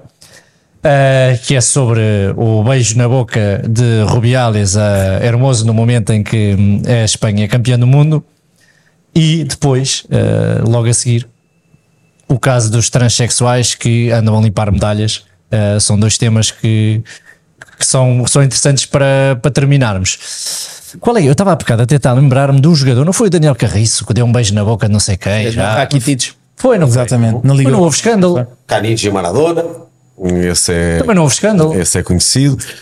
Pá, aqui é o presidente da federação, não é? Quer dizer, Pois, é um bocado estranho. É estranho. O que é que, eh, o que é que a jogadora o que é que a jogadora disse? A jogadora brincou com a situação. Sim. Ah, disse que ficou surpreendido. Eu não sei o que é que não se lhe passa por agradou. Ela trás. mostrou que não, não, não estava Não, muito. ela disse, mas disse isso a rir. Mas Disse não de uma forma. Eu não sei o que é que se passa por trás. Não deveria ter feito. É estranho, não é? Eu concordo que não deveria ter Ponto, feito. não devia ter feito Entusiasmou-se. Se o tivesse feito ao Sérgio Ramos, eh, se calhar lava um estalo, mas pronto, não, não, havia caso.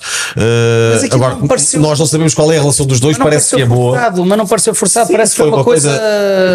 Mas depois é muito esta coisa que nós temos, a geração woke, no outro dia tens uma das ministras que fala, diz que aquilo é violência sexual. Ok, não vi, Calma. eu não vi isso, eu não vi isso. Atenção, se a minha mulher fosse jogadora de, de Espanha de qualquer e tivesse ali um tipo, presidente da federação, lhe desse um beijo na boca, eu não gostava.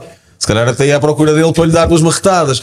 Pá, mas não achava que ela tinha sido violentada sexualmente claro. por aquela situação. Não, e imediatamente cria-se aqui um, um aumento que parece que agora a ideia é, é até destruir o Rubiales, é até ele deixar de ser presidente da federação. Como aliás, tu tens cancelamentos de, de humoristas e de atores e de jornalistas, eh, e começa isto tudo aqui a entrar numa agenda mediática em que se alguém não vai de acordo com isto, com esta versão, também corre o risco de, vir a ser cancelado. Eh, e depois, esquecem-se de uma parte. É que são estes tipos de comportamentos a dizer isto é um exemplo claro de machismo, do, do abuso dos homens sobre as mulheres e não sei o quê, que em primeiro lugar vai fragilizar a mulher numa situação destas, que é uma situação, ok, escusada sim, mas inofensiva, não é? Eh, e momentânea e rápida. São campeões do mundo, o homem, pronto, entusiasmou-se mais do que a E não sabemos a Não relação sabemos que eles têm. não que o que é que supostamente tem, uma, tem uma relação de, de há muitos anos, até porque ela é uma das jogadoras mais antigas também da E ele brinca no espanhola. balneário e a dizer: e a seguir vocês vão assistir ao casamento entre Rubiales e, e eu que disse, e ela disse também. Não ele, ele ainda não tem noção Isto até pode, pode ser uma, uma Da private da dimensão que a coisa. eh, da dimensão daquilo, mas isto, atenção, nós vemos isto, e aqui foi no futebol, e vemos eh, numa série de outros casos, que é eh, esta polícia do, do, do politicamente correto, que não está a defender nada, atenção, porque eh, a história do feminismo, eu sou feminista, Eh, eu acredito piamente na ideia de que homens e mulheres devam, devam ter os mesmos direitos. Agora, o que tu vês é uma bandeira de feminismo escondida atrás do femininismo. E o feminismo é achar-se que tem que ter mais direitos. Tem que ser dominante, ou seja, é tudo aquilo que se critica e que é criticável e que deve ser evitado, deve ser combatido eh, na questão do machismo. Eh, aqui é mais um exemplo disto: é vamos destruir este homem uh, porque o que ele fez é de extraordinária violência e por aí fora. E depois o que é que tu tens? É toda a gente a reproduzir esse tipo de informação porque todos acreditam? Não, Uh, não, porque se sentem obrigados a. Uh, e esse aqui é que é o perigo Porque fica bem. porque fica bem, porque parece não haver outra versão disponível. Porque se disseres o contrário, podes também tu, de repente, ser o alvo a abater. Uh, e este é um perigo que nós vamos tendo. Com certeza é muito incrementado depois pela, pela loucura uh, das redes sociais um, e que te está a tornar tudo grave e isso também contribui para outra parte. Porque se tu és extremista na análise de uma situação destas, vais atiçar outros extremismos que não fazem cá falta nenhuma do outro lado. O, o extremismo do, do machista, o extremismo racial eh, deste ou daquele, o extremismo político, e começas aqui a entrar numa onda de choque, e depois parece no meio disto, toda a gente está aos gritos e ninguém vê uma coisa. Se nós aqui estivermos a discutir sobre género, sobre raça, sobre partido político, sobre religião, estamos divididos. E se a ideia é dividir-nos é porque alguém quer reinar acima de nós. Enquanto nós andamos aqui a matar-nos uns aos outros, depois não vemos as mãos que tudo levam, não é? Um bocado essa é a minha ideia. Não, Certo. eu, eu não vi, eu não vi. Foi uma atitude escusada. Ponto. Não, não deveria ter feito aquilo. Mas eu, muito sinceramente, e, posso, e podem-me crucificar, de- eu não vejo maldade, eu vejo ali a, a- a partilha, a partilha de, de- de felicidade em que dá, mas não, sinceramente, não vi aquele, aquele beijo ou xoxo, aquilo que se queira, com maldade, com, com situação de querer aproveitar. Viu, eu acho que foi tudo muito natural, muito genuíno. Quer dizer, e não sei, e não posso estar a, não posso estar a comentar porque eu não sei a relação que existe dos dois, nem sei o que é que está por trás. Portanto, eu não- Eu acho que o tema, Não- o tema não é o beijo, o tema é o que, se- o que foi falado a seguir. Ah, e- se isto é violência sexual, então o que é que é um isto é- estádio é inteiro a chamar Macaco ao Vinícius Júnior como aconteceu? Isso é, isso é, o quê? Sim, sim. Então isso é, isso é o quê? Nem sei o nome. Pá, estamos completamente ah, aliados da, da realidade. Por outro lado, o outro tema que tu querias hum, trazer aqui prende-se com o facto de ah, da transexualidade, que agora também está no desporto e no desporto individual e no desporto onde vão mulheres contra mulheres, homens contra homens, ah, e chegámos a um nível, se calhar, completamente atroz daquilo que deve ser o desporto e daquilo que deve ser a modalidade. É desvirtuar a coisa. E é desvirtuar, na minha opinião. Aliás, eles na realidade não são homens nem são mulheres, são transexuais, portanto deviam ter uma categoria transexual. Ora, está. Não é? Naturalmente. É, pois, eu acho que o primeiro lugar é, é, é aqui a defesa das mulheres. Eh, Há uma série de direitos que conquistaram, alguns com muita luta, que estão a ser usurpados por homens ou antigos homens. Eh, e que tu vês isso até para a da esfera do desporto. Personalidade do ano, eh, Miss, por aí fora, tens transexuais. E ok, tudo bem, todo o direito a ser respeitados como são homens, como são mulheres, eh, e têm todo o direito de agir de acordo com as suas opções. Agora, quando entras aqui no caso do desporto, hum, isto é batota. Exato. Pura e simplesmente é batota. Eh, Quando tu tens atletas que estavam com atletas masculinos a um nível muito elevado, mas que, que não ganhavam, eh, e depois vão competir hum, para o lado feminino e esmagam a concorrência, isto é batota. Tens o caso da natação hum, nos Estados Unidos, em que hum, há uma nadadora que, quando estava na categoria de homens, ocupava o lugar eh, 500 do ranking, algo assim. Eh, Eu vi uns vídeos dela já concorrer com atletas femininas e dar-lhes uma piscina de avanço. Agora, aqui não estás a pôr em risco a vida de ninguém. Mas vamos transportar isto para os desportos de combate, onde também já tens vários casos. Onde tu tens um, um primeiro atleta transexual que vai lutar para a categoria feminina e ao fim de dois minutos de luta uh, provoca um traumatismo craniano na, na sua adversária. Uh, vamos imaginar que agora o Mike Tyson dizia: Eu vou passar pelo meu processo e vou um, amanhã ou para a semana lutar com mulheres. Isso é o quê? É igualdade ou é violência de género? que isso sim parece muito mais violência de género. Uh, e portanto acho que isto tem de ser visto e analisado de outra forma para a defesa das competições e da integridade das mesmas, até porque isto para os apostadores é uma maravilha. Não é? Uh, tu és apostador e podes, podes analisar isso desse prisma. Uh, para a defesa das mulheres e do que demoraram a conquistar e de tudo aquilo que ainda têm para conquistar uh, e das suas lutas uh, e ter esse respeito pelos adeptos, já agora, das próprias competições, porque os adeptos são sempre uh, os mais importantes, são os que as pagam, é? ao fim e ao cabo. Tens alguma coisa a dizer? Subscrevo. Completamente. Sim. Subscrevo completamente. Luís, diz-me uma coisa, tu se lembra-me agora, estava a ouvir falar da. Diz lá. Avança, avança. interromper outra vez? Não. Não, não. Ah, Estou a gostar de te ouvir hoje. Estás aqui sujo. Está bem, arranca. Ahm, Vias-te como diretor desportivo de um clube, por exemplo? Não, não. Não me via como diretor desportivo de um clube. não tenho perfil, não tenho perfil eh, necessário para, para isso. Uh, respeito quem fez e faz esse, esse plano de carreira, não tanto pela parte como começa a construí-lo, mas depois acaba por chegar lá. Uh, mas não, não é uma ambição que eu tenho. E atenção, ao dizer olá, treta, se tivesse a oportunidade, ia, pá, uh, porque é muito mais dinheiro.